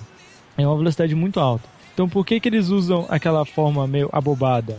Porque quando você vai entrando na atmosfera, você está entrando na velocidade su supersônica e a própria onda de, de som, a onda de compressão vai, vai formando uma bolha em volta da espaçonave que vai protegendo ela de superesquentar e vai ajudando a frear a espaçonave. Tem até um ângulo certinho que a nave tem que entrar e, e- e fazer o mergulho, né? Ela não, entra de, ela não entra de cara, assim, ela entra de barriga, por assim dizer. É, porque se você entrar muito, muito apontado pro chão, você vai esquentar, você vai entrar muito rápido e você não vai conseguir frear o suficiente. Se você entrar muito raso, você vai quicar na atmosfera e sair do outro lado. Então você tem um ângulo exato que você tem que entrar para conseguir frear o máximo possível sem explodir suas naves. E você ainda usa outras fórmulas para proteger a nave de superesquentar. Você usa um, um material ultra isolante, que é uma cerâmica, que resiste a temperaturas altíssimas e não conduz muito calor. E você também usa um material ablativo. O que, o que é uma ablação? Que é você, material que vai se queimar. Quando ele queima, ele rouba o calor que seria da nave e em vez da nave queimar, esse material que se queima. Então você tem sempre um pedaço isolante, que é o mais ou menos constante, e um pedaço que vai queimar mesmo, propositalmente para proteger como proteção da nave. Que legal isso. E a atmosfera é sempre um problema. Você, você vencer a resistência da atmosfera é complicado. Por isso que quando os foguetes decolam, eles passam, a, eles, eles, eles seguem vertical durante, durante o- os primeiros minutos e só depois eles inclinam e começam a pegar velocidade horizontal. Que é para sair o mais rápido possível da, da atmosfera. Exatamente. Muito bem. E finalmente é, chegamos 2014 tivemos dois acidentes, né, com a Antares e o e com a Enterprise, né? O que que isso significa para significa para exploração espacial, Cardoso? Nada. e o que que foi que aconteceu com ela? Ninguém vai deixar de, de querer ir pro espaço? Ninguém vai deixar de querer ir para o espaço, ninguém vai deixar de lançar de lançar de lançar satélite com a orbital, porque ela ainda é mais barata do que a concorrência, exceto a SpaceX. e se bem que a, a grande sacanagem é que a orbital já falou que vai continuar com o cronograma dela. Eles vão tirar de linha esse motor, esse motor e o Antares e, e vão, vão projetar um foguetão com fo- foguete novo já, já sendo projetado. Então eles não garantem que vão ter foguete para os próximos lançamentos, mas se for o caso, eles vão terceirizar. Ou seja, corre o risco da SpaceX lançar uma cápsula Cygnus. Mas desse foguete da Antares, lembra quando eu comentei do, do programa espacial russo que ia levar o, o cosmona- cosmonauta à Lua? Que eles foi nessa época que eles usaram, eles criaram o foguete NK-33. E eles, depois que o programa foi cancelado, eles empacotaram esses foguetes, esses motores de foguete, botaram numa caixa na Sibéria e esqueceram. Um dia algum russo devia estar procurando pra uma garrafa de vodka, abriu a caixa, achou, olha, o que que é essa, essa- esse negócio de foguete aqui? Eles venderam pros Estados Unidos. Em troca de essa- vodka. Em troca de vodka. Vocês são terríveis, gente. Não, quem fazia troca, em troca de vodka era a Pepsi, porque como, os- como os russos não tinham, não tinham moeda forte e o rublo não era conversível, a Pepsi vendia Pepsi para os russos e os russos pagavam em vodka. A Pepsi foi distribuidora de Stolichnaya nos Estados Unidos durante um bom tempo. Olha só, cara. Nada como o comércio pra unir as nações, né, cara? Não, não é o que. Então eles pegaram, depois de ser trocado por vodka, esses foguetes foram para os Estados Unidos. Essa Antares comprou um lote de, acho que 30 ou... Mas, mas não são só eles, não. A, a, a ULA, que é a outra, que é o, o outro consórcio, também usa foguetes russos. Tá, constru- É, é um foguete de 50, construído 50 anos atrás. Não me admira que explodiu. Mas a questão é, por que, que eles usam esse foguete por dois motivos? Primeiro que foi barato pra caramba. Cada foguete saiu por um milhão de dólares. Um milhão de dólares e três garrafas de vodka. É, e o segundo é que esses foguetes, eles são os segundo foguetes mais eficientes do mundo. Eles só perdem pra essa função que ele faz, que é pra primeira parte do, da atmosfera, de primeiro estágio. Ele só perde pro foguete, pro foguete do, da SpaceX, porque eles utilizam um, um combustível de oxigênio líquido subcooled, que é tipo não 100% resfriado, e querosene, se eu não me engano. E o que acontece? Os estados, esse combina- combina- combinação consegue fazer o, o foguete ser muito mais leve e com menos peças, por causa de, de formas construtivas. E com isso ele fica muito eficiente. O problema é que o oxigênio líquido ele atacava as peças da turbina. Daí os Estados Unidos olharam isso e acharam, ah, não, não vai dar em nada. E nem investigaram. Enquanto os russos foram lá, investigaram, criaram novos materiais, conseguiam resistir a isso e conseguiram fazer esse foguete muito eficiente. E que ficou engavetado durante 40 anos até alguém trocar por pinga e por cachaça, por vodka. Engra- engraçado isso, cara, porque 50 anos é tempo pra caramba, né? E, e ainda se usa pra. Basicamente é a mesma tecnologia pra pôr carga e gente em órbita, né? A ciência básica de um foguete é, é muito simples. É- como você constrói isso é muito complicado. Foi o pior acidente desde o começo da conquista do espaço há 25 anos. A Challenger virou uma bola de fogo segundos depois de ter sido lançada. Toda a tripulação está morta. A NASA ainda não tem uma explicação para o acidente. Nos voos espaciais, a partida é sempre o momento mais perigoso. Mas a poucas horas da partida de hoje, nenhum dos sete astronautas parecia preocupado. Afinal, depois de quase 20 anos sem acidentes fatais e de 24 missões dessas espaçonaves sem tragédias, por que preocupar? Atrasos e problemas técnicos também tornaram-se rotineiros no programa americano. O voo de hoje partiu com uma hora e 40 minutos de atraso por causa do tempo. Foi o dia mais frio da Flórida em 40 anos. Mas isso também não trazia preocupação. We have main engine start. And liftoff. Liftoff of the 25th Space Shuttle mission. And A partida foi perfeita. Esta missão tinha vários objetivos técnicos, mas a atenção maior do povo estava concentrada na primeira professora americana no espaço. Foi a primeira cidadã sem funções técnicas nem compromissos com a NASA a participar de uma missão.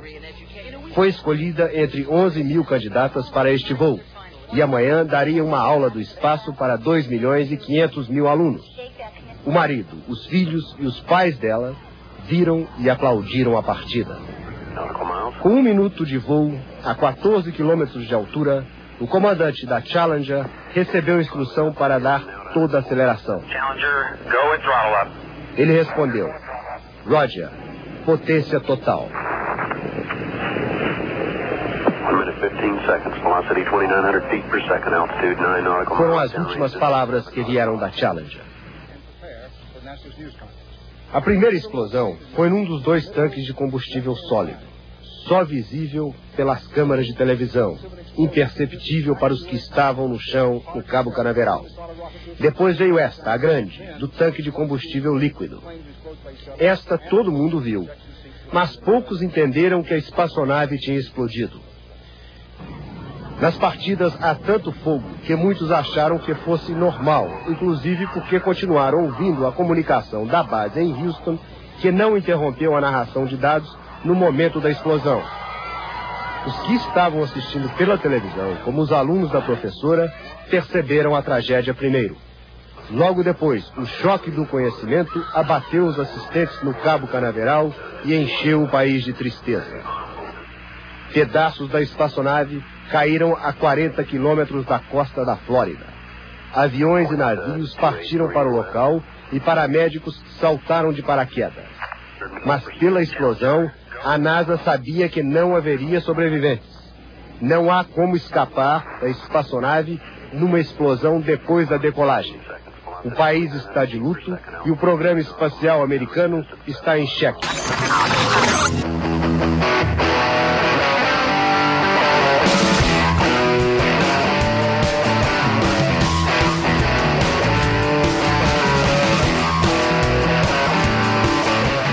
Xavier, consegue falar sobre a física da propulsão? Para explicar como funciona a física da propulsão espacial, tem que se pensar como funciona a propulsão de qualquer coisa. Na Terra, normalmente você se move empurrando alguma outra coisa, que no caso geralmente é, é o chão, no carro ou no avião você empurra o próprio ar. Mas no espaço não existe nada para você empurrar. Então você tem que empurrar algo que você está carregando consigo mesmo, que seria o próprio combustível. Então, como funciona um foguete? Foguete basicamente é você sopra de um lado e pela lei da conservação da quantidade de movimento, quando você joga algo para um lado, na lei da reação, ação e reação, você vai para o outro lado. Daí o, o segredo é que quanto mais rápido você joga esse material para um lado, menos material você precisa jogar para conseguir ir para o outro lado numa velocidade rápida. Deu para entender, mais ou menos? Sim, professor. Então toda a mecânica, todo aquele monte de tubo, tubulação e blá blá blá, todo o segredo do foguete é basicamente você conseguir fazer com que a massa que você está jogando para trás saia o mais rápido possível para conseguir fazer você te empurrar para frente. Então, como funciona um, um foguete? Você tem o oxigênio, porque normalmente você precisa ter um, oxidante, que geralmente é o oxigênio, e alguma coisa que vai ser o carburante, como a gente já comentou antes. Então esses dois vão ter uma reação, vai gerar muito calor e esse muito calor vai gerar gases. O resultado dessa queima vai gerar gases, vão acelerar muito. Então você vai, eles vão sair muito acelerados pelo escape do foguete. E o escape do foguete tem esse formato cônico por causa da física para movimentos supersônicos. Que normalmente no para movimentos subsônicos, para você fazer aumentar a velocidade de algum de alguma coisa, você tem que apertar, igual na mangueira. A água tá saindo, quando você aperta o bocal da, da mangueira, a água sai mais rápido o jato, certo? Isso só funciona até o, jato sair na velocidade do som. Quando o jato tá saindo na velocidade do som, não importa mais qual a pressão você coloca antes do bocal, ele não vai sair mais rápido que, o- que a própria velocidade do som. A física ali não funciona. Não adianta você botar a pressão que você quiser antes, não sai.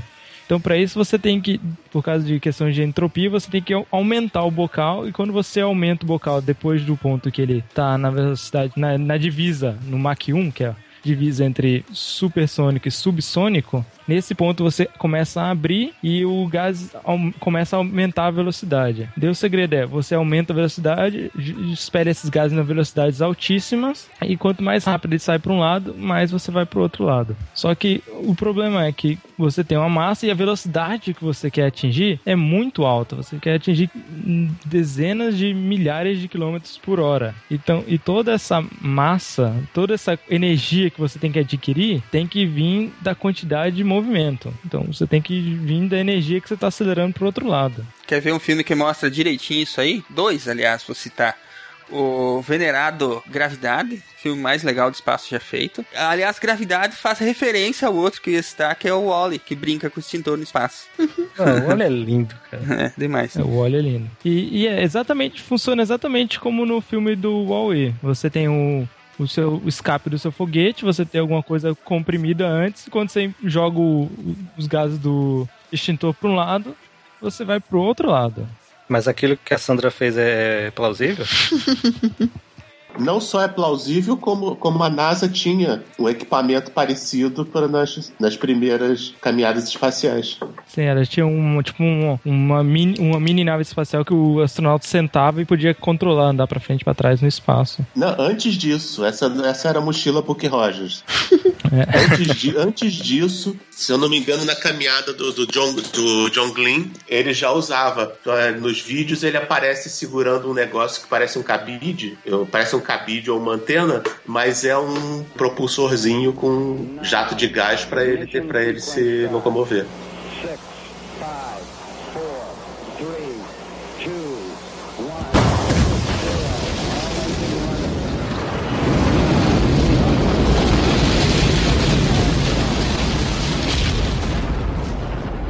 Fala rapidinho, cara, sobre órbita geoestacionária. Como é que é no Kerbal, Cardoso? É. Olha, a órbita geoestacionária ela é só um. Ela é só um valor matemático que é um ponto no espaço, porque a órbita, para cada órbita você tem uma velocidade diferente. Você não pode ter uma órbita, você não pode ter dois corpos na mesma órbita com velocidades diferentes. Isso que determina a sua velocidade. No caso da órbita geoestacionária, é apenas uma altitude em que a velocidade que você está se movendo é exatamente a velocidade de rotação do planeta. Então você está em órbita, você está girando em torno do planeta, só que o planeta está girando na mesma velocidade. Basicamente você tá parado no, no céu. Mas você, isso acontece porque você tá rodando a, Terra na mesma velocidade que a Terra tá girando. Na verdade, você não está parado. Você está parado do mesmo jeito que um, que um carro, um carro andando numa, fazendo uma curva, com um carro do outro, é, com um carro na pista do lado, fazendo a curva também. Exatamente. E está parado em relação a você. Mas os dois estão fazendo a curva e estão fazendo a curva em velocidades diferentes. É, a velocidade angular que é a mesma, né? Exato, porque o carro de- da pista de fora está percorrendo mais uma distância maior do que você. Vale um comentário também do, sobre a estação espacial. A órbita dela é, é uma órbita muito baixa, que eles chamam de Low Earth Orbit, que é que é uma, ela está somente a 400 quilômetros de altitude, se eu não me engano. Então, por isso ela está constantemente, a órbita dela está constantemente diminuindo por causa do atrito que ela sofre com a atmosfera. Logicamente é um atrito muito baixo, mas é um atrito baixo, mas ele existe e a órbita dela vai diminuindo. E volta e meia você tem que mandar um foguete lá para empurrar a estação espacial de volta para órbita um pouco mais alta.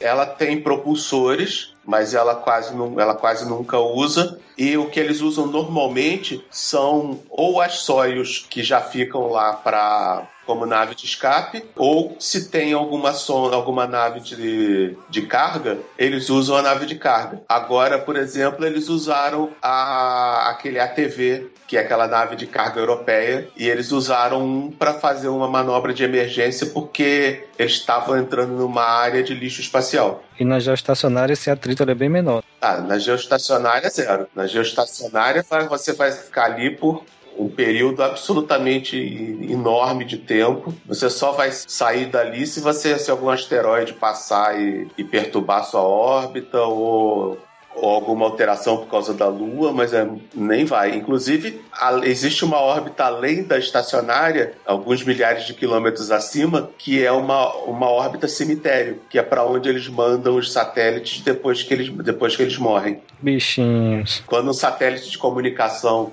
tá ficando velhinho, começa a apresentar muito defeito e já passou do, do tempo dele, eles mandam o bichinho é, gastar o último combustível para subir para a órbita de cemitério. Essa órbita, ela, eventualmente, ele vai sair Não. Da, da influência da Terra? Não, ele continua lá. Não, continua lá. Ele- nenhum deles tem velocidade de, tem velocidade de escape. E vale comentar também sobre as órbitas dos pontos lagrangianos, que são os pontos onde a gravidade da Terra e a gravidade da Lua se, se cancelam e, e é nesses pontos a gravidade, nesses pontos sim a gravidade é zero, porque quando você tá na, na estação espacial, em outros lugares, você tá sofrendo apenas a microgravidade, quer dizer, existe uma gravidade, só que ela é relativamente baixa. Já no ponto, nos pontos lagrangianos, a gravidade é zero, então você pode deixar o estacionado ali para sempre. É, e o James Webb, aquele telescópio espacial gigante, vai para um dos pontos Lagrange, não sei se L1 ou L2. É que você não vai, você não precisa fi- é, corrigir a sua órbita por causa de interferência de interferência. Ele é um ponto extremamente estável. O foguete lançado da base de Alcântara, no Maranhão, foi o primeiro a substituir o combustível sólido pelo líquido. O equipamento foi desenvolvido no Instituto de Aeronáutica e Espaço em São José dos Campos, no interior de São Paulo, o mesmo lugar onde na década de 70 foi criado o motor a álcool para carros. O projeto foi desenvolvido nos últimos 11 anos e teve um investimento de 3 milhões de reais, entre recursos da Agência Espacial Brasileira e de uma empresa. O motor movido a etanol pode no futuro ser usado no VLS, o veículo lançador de satélites brasileiro. A mudança no tipo de combustível pode tornar o foguete mais eficiente e a operação mais segura e limpa.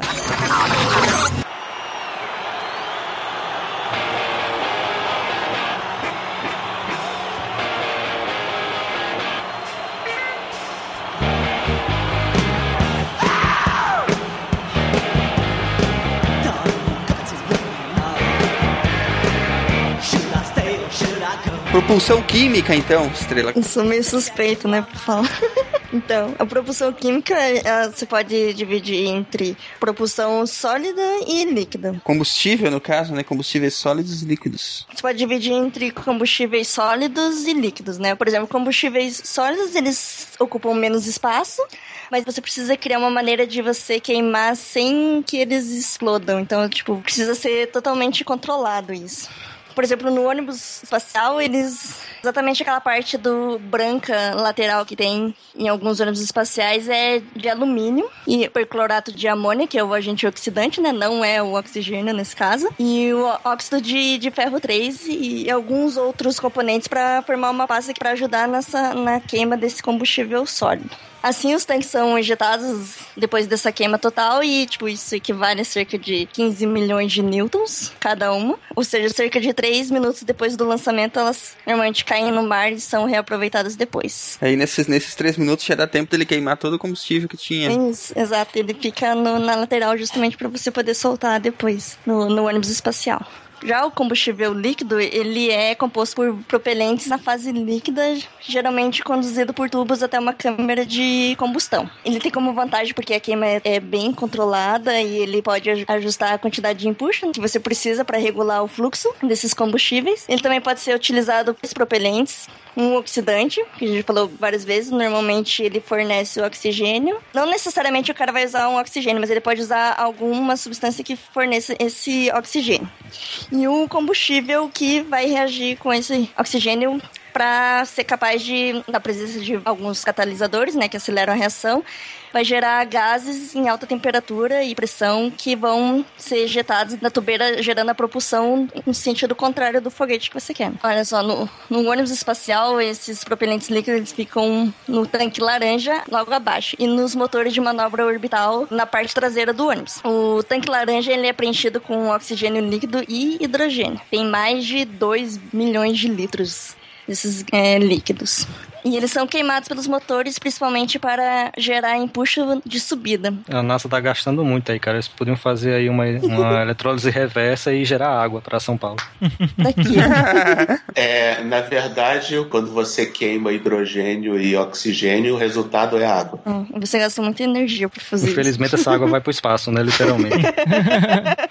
E esses combustíveis híbridos aí? É, o combustível híbrido, no caso, seria um que você usa o combustível e o carburante estão em fases diferentes, que seria normalmente o combustível na fase sólida e oxidante na fase líquida. No caso, como oxidante não, geral, na fase líquida geralmente é o oxigênio líquido e o, na fase sólida pode ser alguma outra coisa. Um exemplo que utiliza esse, esse tipo de combustível seria o Spaceship One da Virgin Galactic e o Spaceship Two. Os, e os combustíveis sólidos mais comuns são peróxido de hidrogênio e polietileno, o oxigênio líquido com polibutadieno e o óxido nitroso nitroso e parafina, que se eu não me engano era o que a Virgin Galactic usava. E o Brasil também utilizou esse óxido nitroso e a parafina no grupo de propulsão híbrida da Universidade de Brasília. Olha só, peróxido de hidrogênio e polietileno quer dizer que se eu misturar água oxigenada num copinho de plástico, eu, eu tenho um, um combustível híbrido. Se você misturar água oxigenada A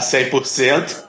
o 100% é um negócio muito assustador. Ele queima, corrói a sua pele inteira. Ele é muito. Se eu não me engano, era o que se usava no ME Comet 167, aquele primeiro foguete a ja- o avião a jato alemão. Se eu não me engano, era o água peróxido de hidrogênio, um dos, um dos combustíveis. E é mega explosivo, é. Nossa. Falar nisso, essa semana eu achei no YouTube um vídeo alemão de treinamento do Messerschmitt 262. Muito interessante interessante. É muito perigoso esse hidro- peróxido de hidrogênio e quando ele entra em contato com combustível, ele explode na hora. Então por isso que é muito, tem que ser muito cuidadoso na hora da, da mistura. O segundo átomo de oxigênio dele tá preso por barbante, cara. Ele tá desesperado, ele tá desesperado pra se soltar. Os chicletes que tá segurando ali, cuspe. Exatamente. Aí agora, já só completando sobre o propulsão química, ela, ela funciona muito bem, ela é excelente para baixas altitudes e baixas velocidades, só que o, toda a propulsão espacial é limitada por um problema. Simples, mas muito grande, que é, você quer acelerar, aumentar a sua quantidade de movimento. Para isso, você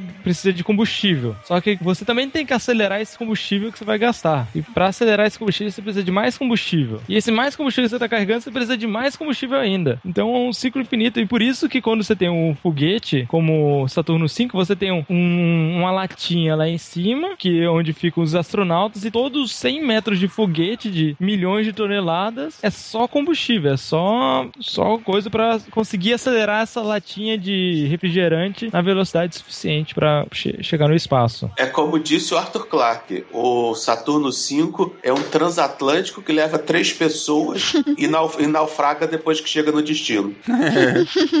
Uma bela comparação. Em termos de custo, a tecnologia espacial é um absurdo. Custa 10 mil dólares para colocar um quilo de, De qualquer coisa em órbita. De qualquer, qualquer coisa em órbita. E órbita baixa. Então por isso que os astronautas devem ir no banheiro antes de sair. Ignition sequence start. 6, 5, 4,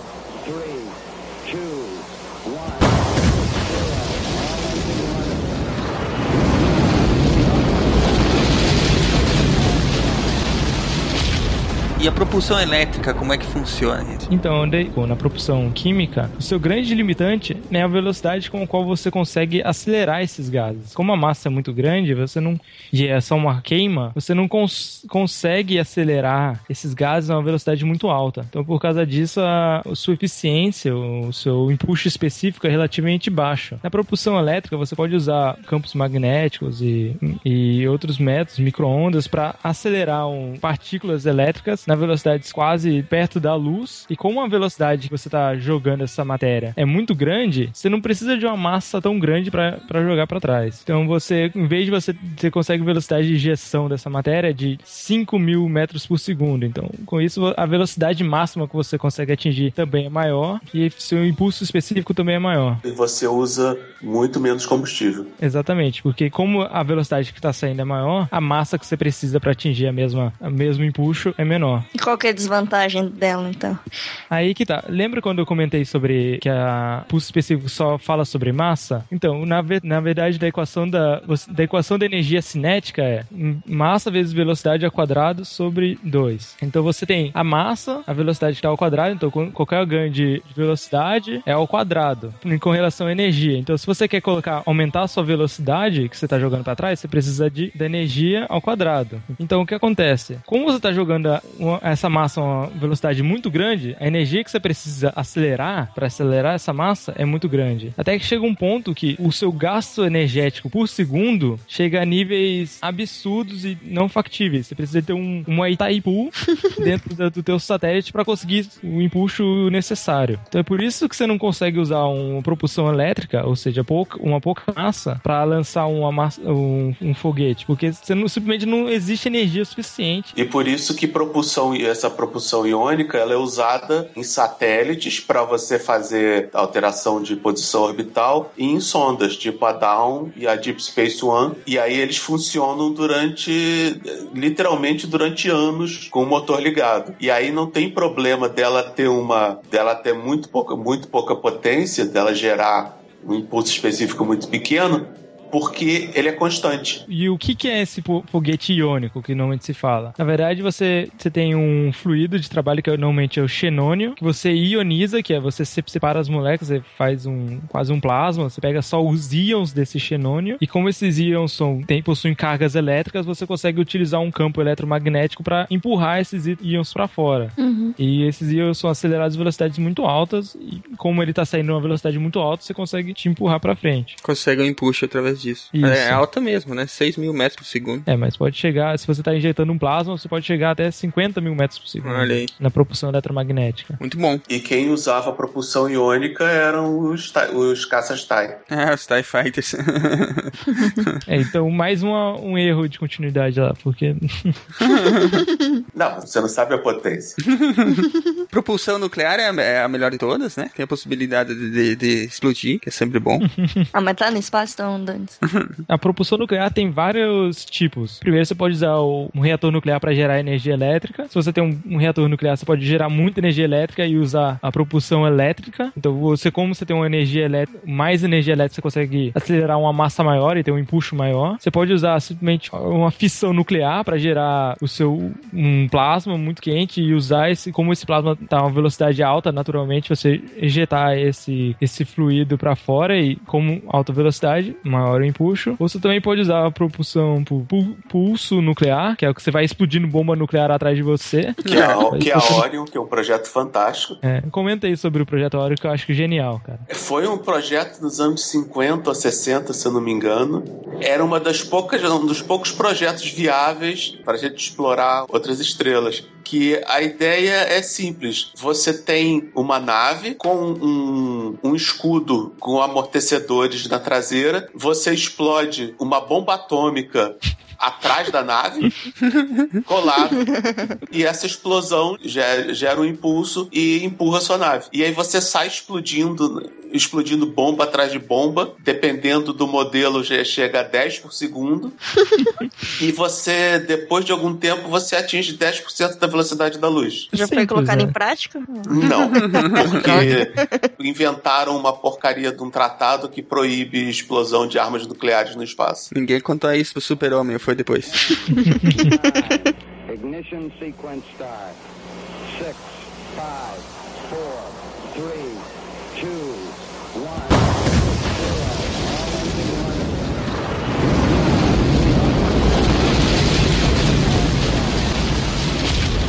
Indo adiante, tem as- a propulsão gravitacional, né? Que no caso aí são aquele, aquelas manobras que se faz eh, normalmente para usar o campo gra- gravitacional de planetas e estrelas para pegar impulso, né? Isso, você usa manobras orbitais, que a gravidade influencia com- na, num corpo com relação à distância ao quadrado. Então, quanto mais próximo vai chegando, então, quando você vem numa órbita que você passa próximo, você acelera. Então, se você planejar as suas acelerações corretamente, você consegue ganhar um, um boost de velocidade. Na verdade, você quer cair no, no astro, ou no, no planeta, ou na estrela, mas você erra, né? Exatamente. Você erra e sai pela tangente mais rápido. Exatamente.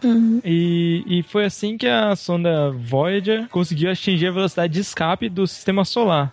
Não foi a 2 que ela até ultrapassou a 1 um depois por usar esse efeito? Isso. As duas estão na fronteira do espaço. Ela- Tem ela- gente que diz que do, Não, do tão. sistema Agora, solar. agora já é certeza que elas, que elas saíram do sistema solar mesmo. É, saíram da heliosfera e chegaram no espaço interestelar. Bem bacana E isso. aí, é um- são duas naves fantásticas, porque elas são, foram lançadas há, quanto? 40, 40 anos? anos. aham. E estão funcionando até hoje. E aí volta também na, na- de volta a propulsão nuclear, porque em, não é propulsão, mas também é nuclear, que é. É, Quando você manda uma nave tão para um espaço tão profundo, não, não não dá mais para utilizar energia solar, que está muito longe, chega muito pouco a irradiação solar. Então a propulsão, o, como forma para energizar a, a nave, você usa o decaimento radioativo. Você, o decaimento, você usa um material radioativo que vai decaindo. São as, são as baterias atômicas, né? Exatamente. Sim, é o, M, o MRTG. Exatamente. A Curiosity é assim, não é? Isso. Uhum. Que ela, Uhum. porque ela, ela consome energia demais, não dava para usar painel solar. Não, mas a, a Curiosity é um, é um Jeep, cara. É um negócio grande. Continuando o nosso assunto, como é que funcionam os veleiros solares, hein? Isso é interessante, porque isso fazia tempo que eu tava querendo ver como é que é. Os veleiros solares, lembra que a gente comentou que no espaço, como não tem é um vácuo ou um quase vácuo, não qualquer influência que você tiver vai te empurrar. E quando a gente fala em qualquer influência, é qualquer influência mesmo. Qualquer pentelésimo de pentelésimo de Newton que te empurra, você soma isso para uma distância muito grande e você vai chegar, você vai empurrar. Então acontece o seguinte, o, o Sol, ele tem. Normalmente você tem a pressão de radiação do Sol. Então você tem o Sol tá emitindo luz solar para todos os lados e tem também a- os ventos solares. E esses fótons e essa radiação que o Sol tá emitindo, ele exerce uma pressão. Se você, como se fosse um vento, que tem os ventos solares também. Então você coloca uma vela que reflete esse, essa radiação e como a pressão de radiação que, que bate nessa vela te empurra. É uma- um efeito muito pequeno, mas É, uma- é um efeito que vai se acumulando, né? Porque não tem atrito. Exatamente.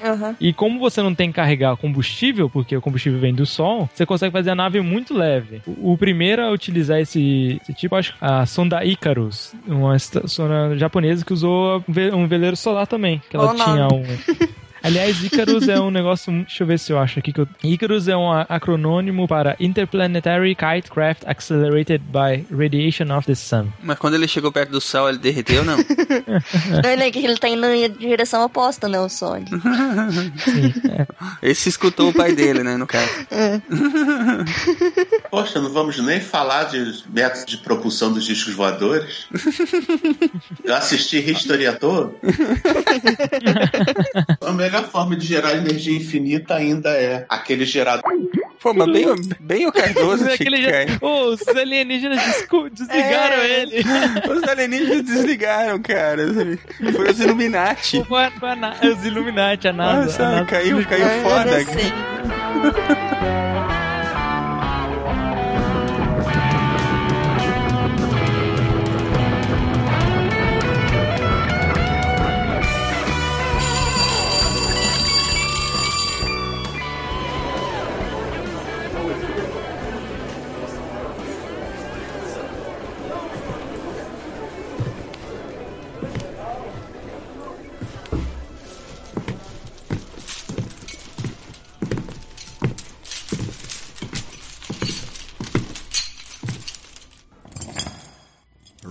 For you, convict.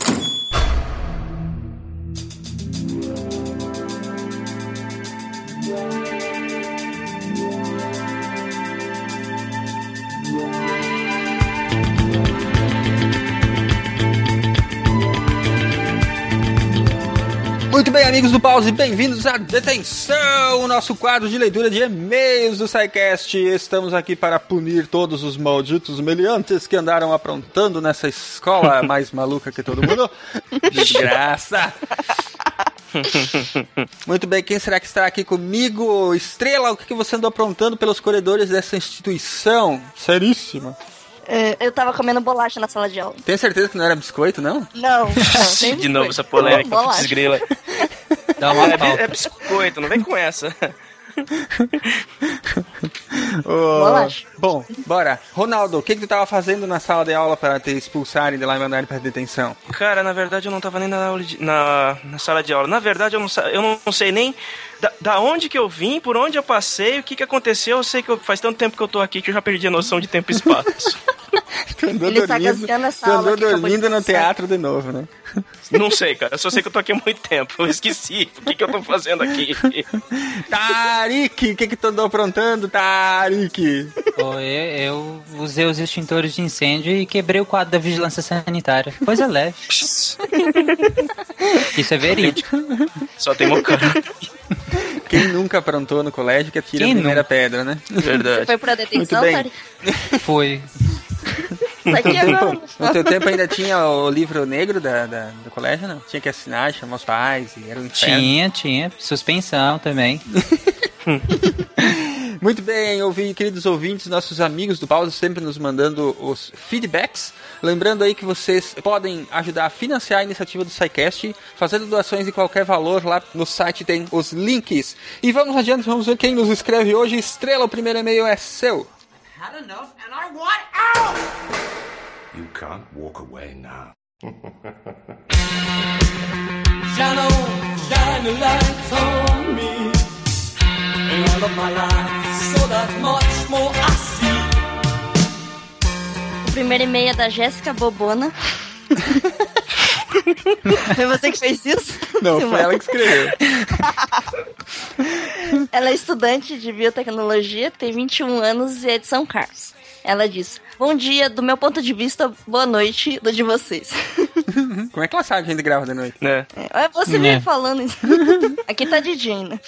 É, caso decidam ler essa mensagem na detenção ou bar, aqui é Jéssica Bobona, cujo sobrenome real in- incrivelmente se parece com o designado Bobono. Bonomo. Bonomo.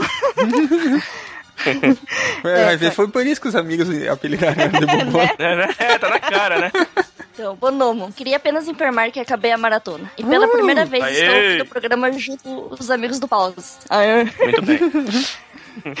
Não, eu não ouvi os programas que iam saindo enquanto fazia a maratona. Achei que seria mais divertido, pois eu poderia não entender algumas referências. É, de fato. Ela, ela gosta da mitologia, né?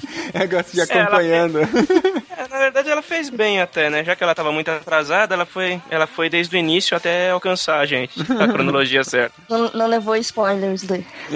Isso. Principalmente de e-mails. Mas por um amigo que também ouviu o SciCast, oi, alô. Hã? Mandem, mandem um abraço pro amigo dela, gente, que avisou ela que tinha lido o e-mail dela. Oi, alô. Oi, Abraço, abraço, amigo alô. dela. Não, o nome dele é Alô, não é isso? É. Ela Ah, oi, assim, alô. Abraço, alô. Então um abraço, alô. Alô, Alô, alô. mande abraço. pra gente.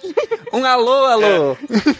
Ah, vem aqui a sessão de elogios, mas vou ser sucinta. Equipe, convidados muito engraçados, edição cada vez melhor, ótima interação com os ouvintes, continuem assim. Aí. Obrigada, Jéssica. Jés- Jéssica Bobona, que de boba não tem nada, porque escuta o SciCast, né? Muito obrigado pelo e-mail, Jéssica. E é sempre legal saber que o pessoal tá fazendo maratonas e tal. Porque é, um, é, é, é bacana, assim, acompanhar o programa desde o início, né? Pegar as E brincadeiras. as mu- atividade física é sempre bom também. É. É. Mas vai saber se ela não, não ouviu enquanto ela fazia uma caminhada, ou enquanto ela tava na academia. e acho que o mais ser. legal é que sempre quando você ouve de novo, você aprende um pouco mais sobre aquele assunto. Porque você nunca pega tudo na primeira é vez. né? O, o SciCast é, é. Não sei, é pelo menos a percepção que eu tenho, mas é porque a gente faz. O SciCast também a percepção pode ser diferente. O SciCast é melhor cada vez que você ouve ele. Você ouve ele duas vezes, é, é- a, a segunda é melhor que a primeira, a terceira é melhor que a segunda, porque você, o- como os assuntos são mais ou menos densos, né? Você vai captando cada vez mais a informação que tá ali. Nossa, eu, eu ouvi o, aprendi muito a segunda e a terceira vez que eu ouvi o de, o de AIDS e o de Forças da Física. Se eu ouvir de novo, vou aprender mais. É, é muito bom. É isso aí. Muito bem. Brigadão, então, Jéssica, não deixe de mandar sempre e-mails pra gente que a gente gosta. E vamos adiante, Dari, que o próximo e-mail é seu. And I want out! You can't walk away now.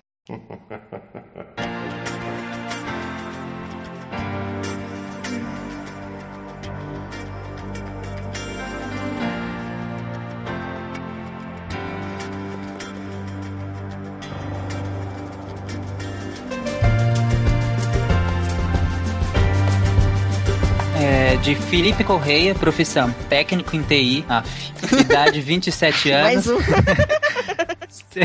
Então, cidade São Gonçalo.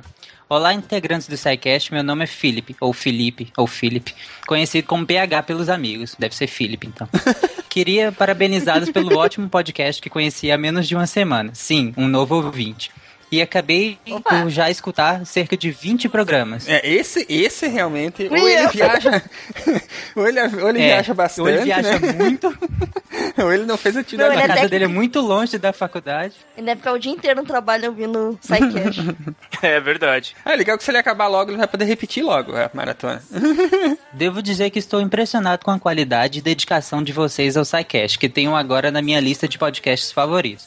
Cada programa é um real aprendizado de uma forma muito divertida. Os comentários e piadas de fazendo com que a explicação dos assuntos sejam muito mais fluida e compreensiva. Ao ver a possibilidade de ajudá-los, me interessei em fazê-lo, doando uma pequena quantia. Não é muito, mas é o que eu disponho. É, no mais, tenho que dizer a todos vocês meus parabéns e muito obrigado por fazerem um podcast do jeito que eu sempre quis ouvir. Muito bem, Felipe. Valeu, Felipe aí é um dos nossos, um dos nossos sponsors, né? Um dos nossos apoiadores. Já fez lá uma pequena contribuição. E muito obrigado mesmo, Felipe, tanto pelo e-mail quanto pela, pela doação que você fez lá pelos serviços, né? Que nós estamos eh, pedindo. E isso com certeza ajuda a manter o SciCast, ajuda o SciCast a continuar no ar, né? E ajuda a gente a continuar com esse trabalho que a gente se propõe a fazer, né? Com certeza. Ajuda bastante a gente. É isso aí. Muito. Então, então, ouvintes queridos, façam como o Philip e façam sua contribuição. Nossa, isso aqui vai ficar muito chato, ficar pedindo dinheiro o tempo todo. chato nada! Vocês já ouviram a aula inteira aí, uma hora e meia de informação relevante. Agora vão lá e façam uma doação, seus. Ah, chato ficaria sem o SciCast. Acho melhor. É, cara. É, cara, chato seria vocês passarem perrengue toda semana pra baixar o episódio, cara. Ajudem a gente que a gente tenta resolver os problemas do servidor, né? Não, eles já estão resolvidos, agora tem que pagar. É, então. Se a gente não pagar, a gente volta pra estaca zero. Muito bem, gente. A, quem das Tem que pagar brincadeiras. todo mês, né? Porque, né? É, isso aí, tem que ir lá todo mês É, fazer a então. doação. Aqui das brincadeiras, muito obrigado a todos os que estão colaborando e, enfim, é isso aí. É, a, a gente tem essa proximidade com os ouvintes. Desde o começo a gente tentou construir essa relação próxima, né, com os ouvintes e é por isso que a gente também tem essa liberdade de fazer essas brincadeiras e- de pedir, por que não, é, doações e ajuda quando a gente cresceu a ponto de precisar trocar de servidor e crescer para outros outros lugares. Então, como a gente não tem anunciante, não tem fonte de renda, era a nossa única alternativa que a gente tinha para tentar manter a coisa nos eixos e andando, né? Isso aí. Beleza, pessoal? Bom, vamos adiante, né? O próximo é o seu, Ronaldo. You can't walk away now.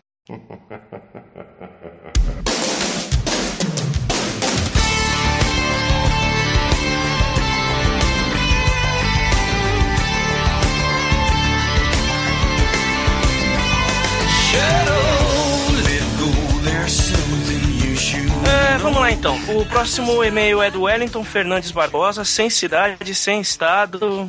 Sem de onde que ele idade. saiu? De uma dobra sabe- no hipercubo. Você sabe que esse, É, você... Spoilers! Ô, você sabe que quando eles, não, quando eles não mandam, você pode inventar, né? né? Cara, eu já usei a piada do, do Pelotas 24 anos, então. Fala que ele é do Acre. Eu, eu É, coloco sempre cara. É. Planeta É, Terra. boa. É, é, foi, é, do mundo da lua, pronto.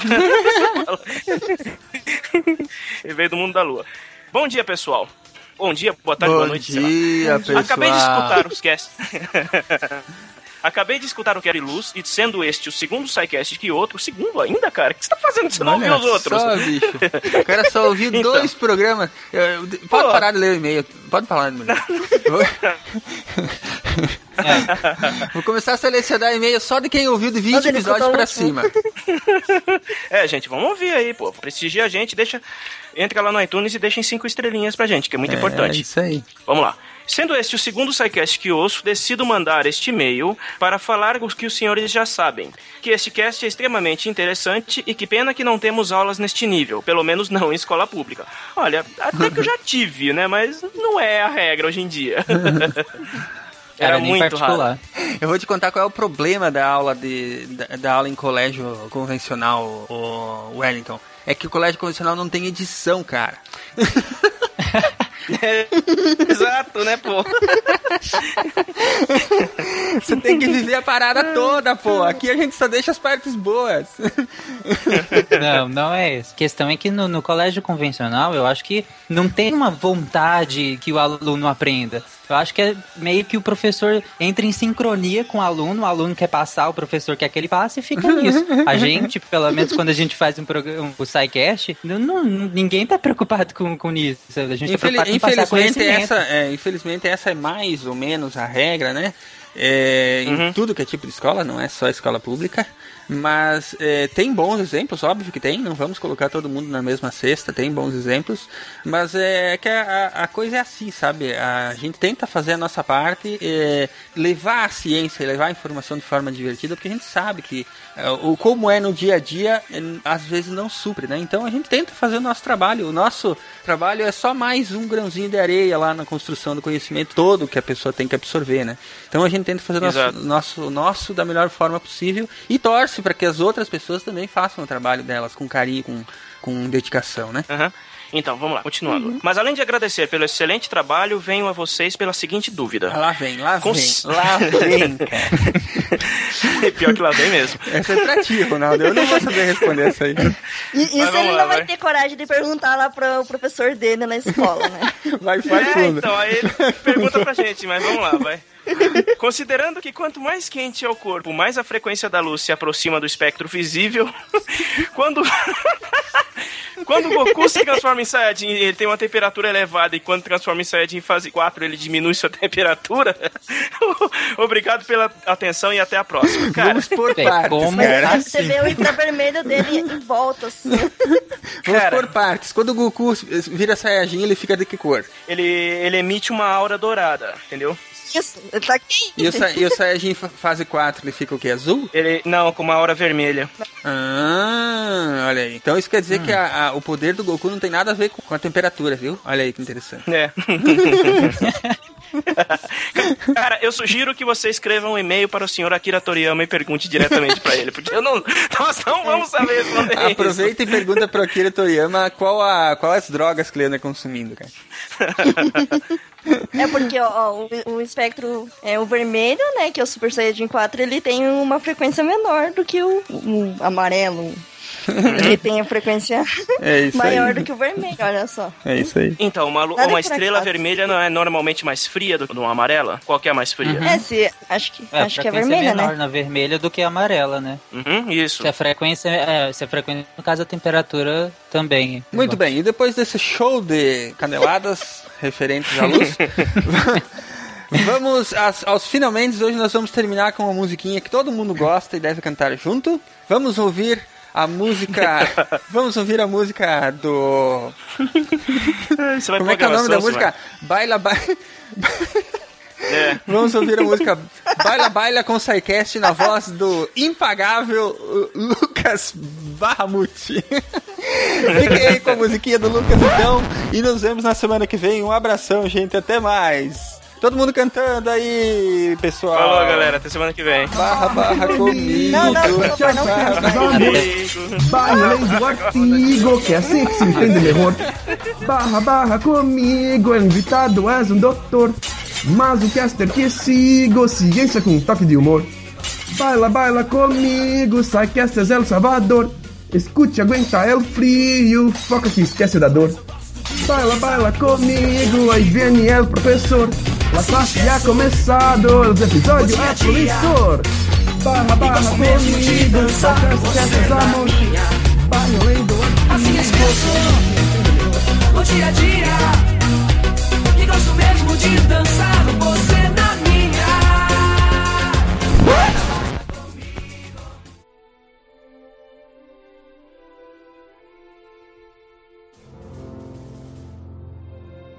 Se a ciência não for divertida, então alguma coisa é errada. Tem que ser divertida, a coisa mais divertida que tem é a ciência.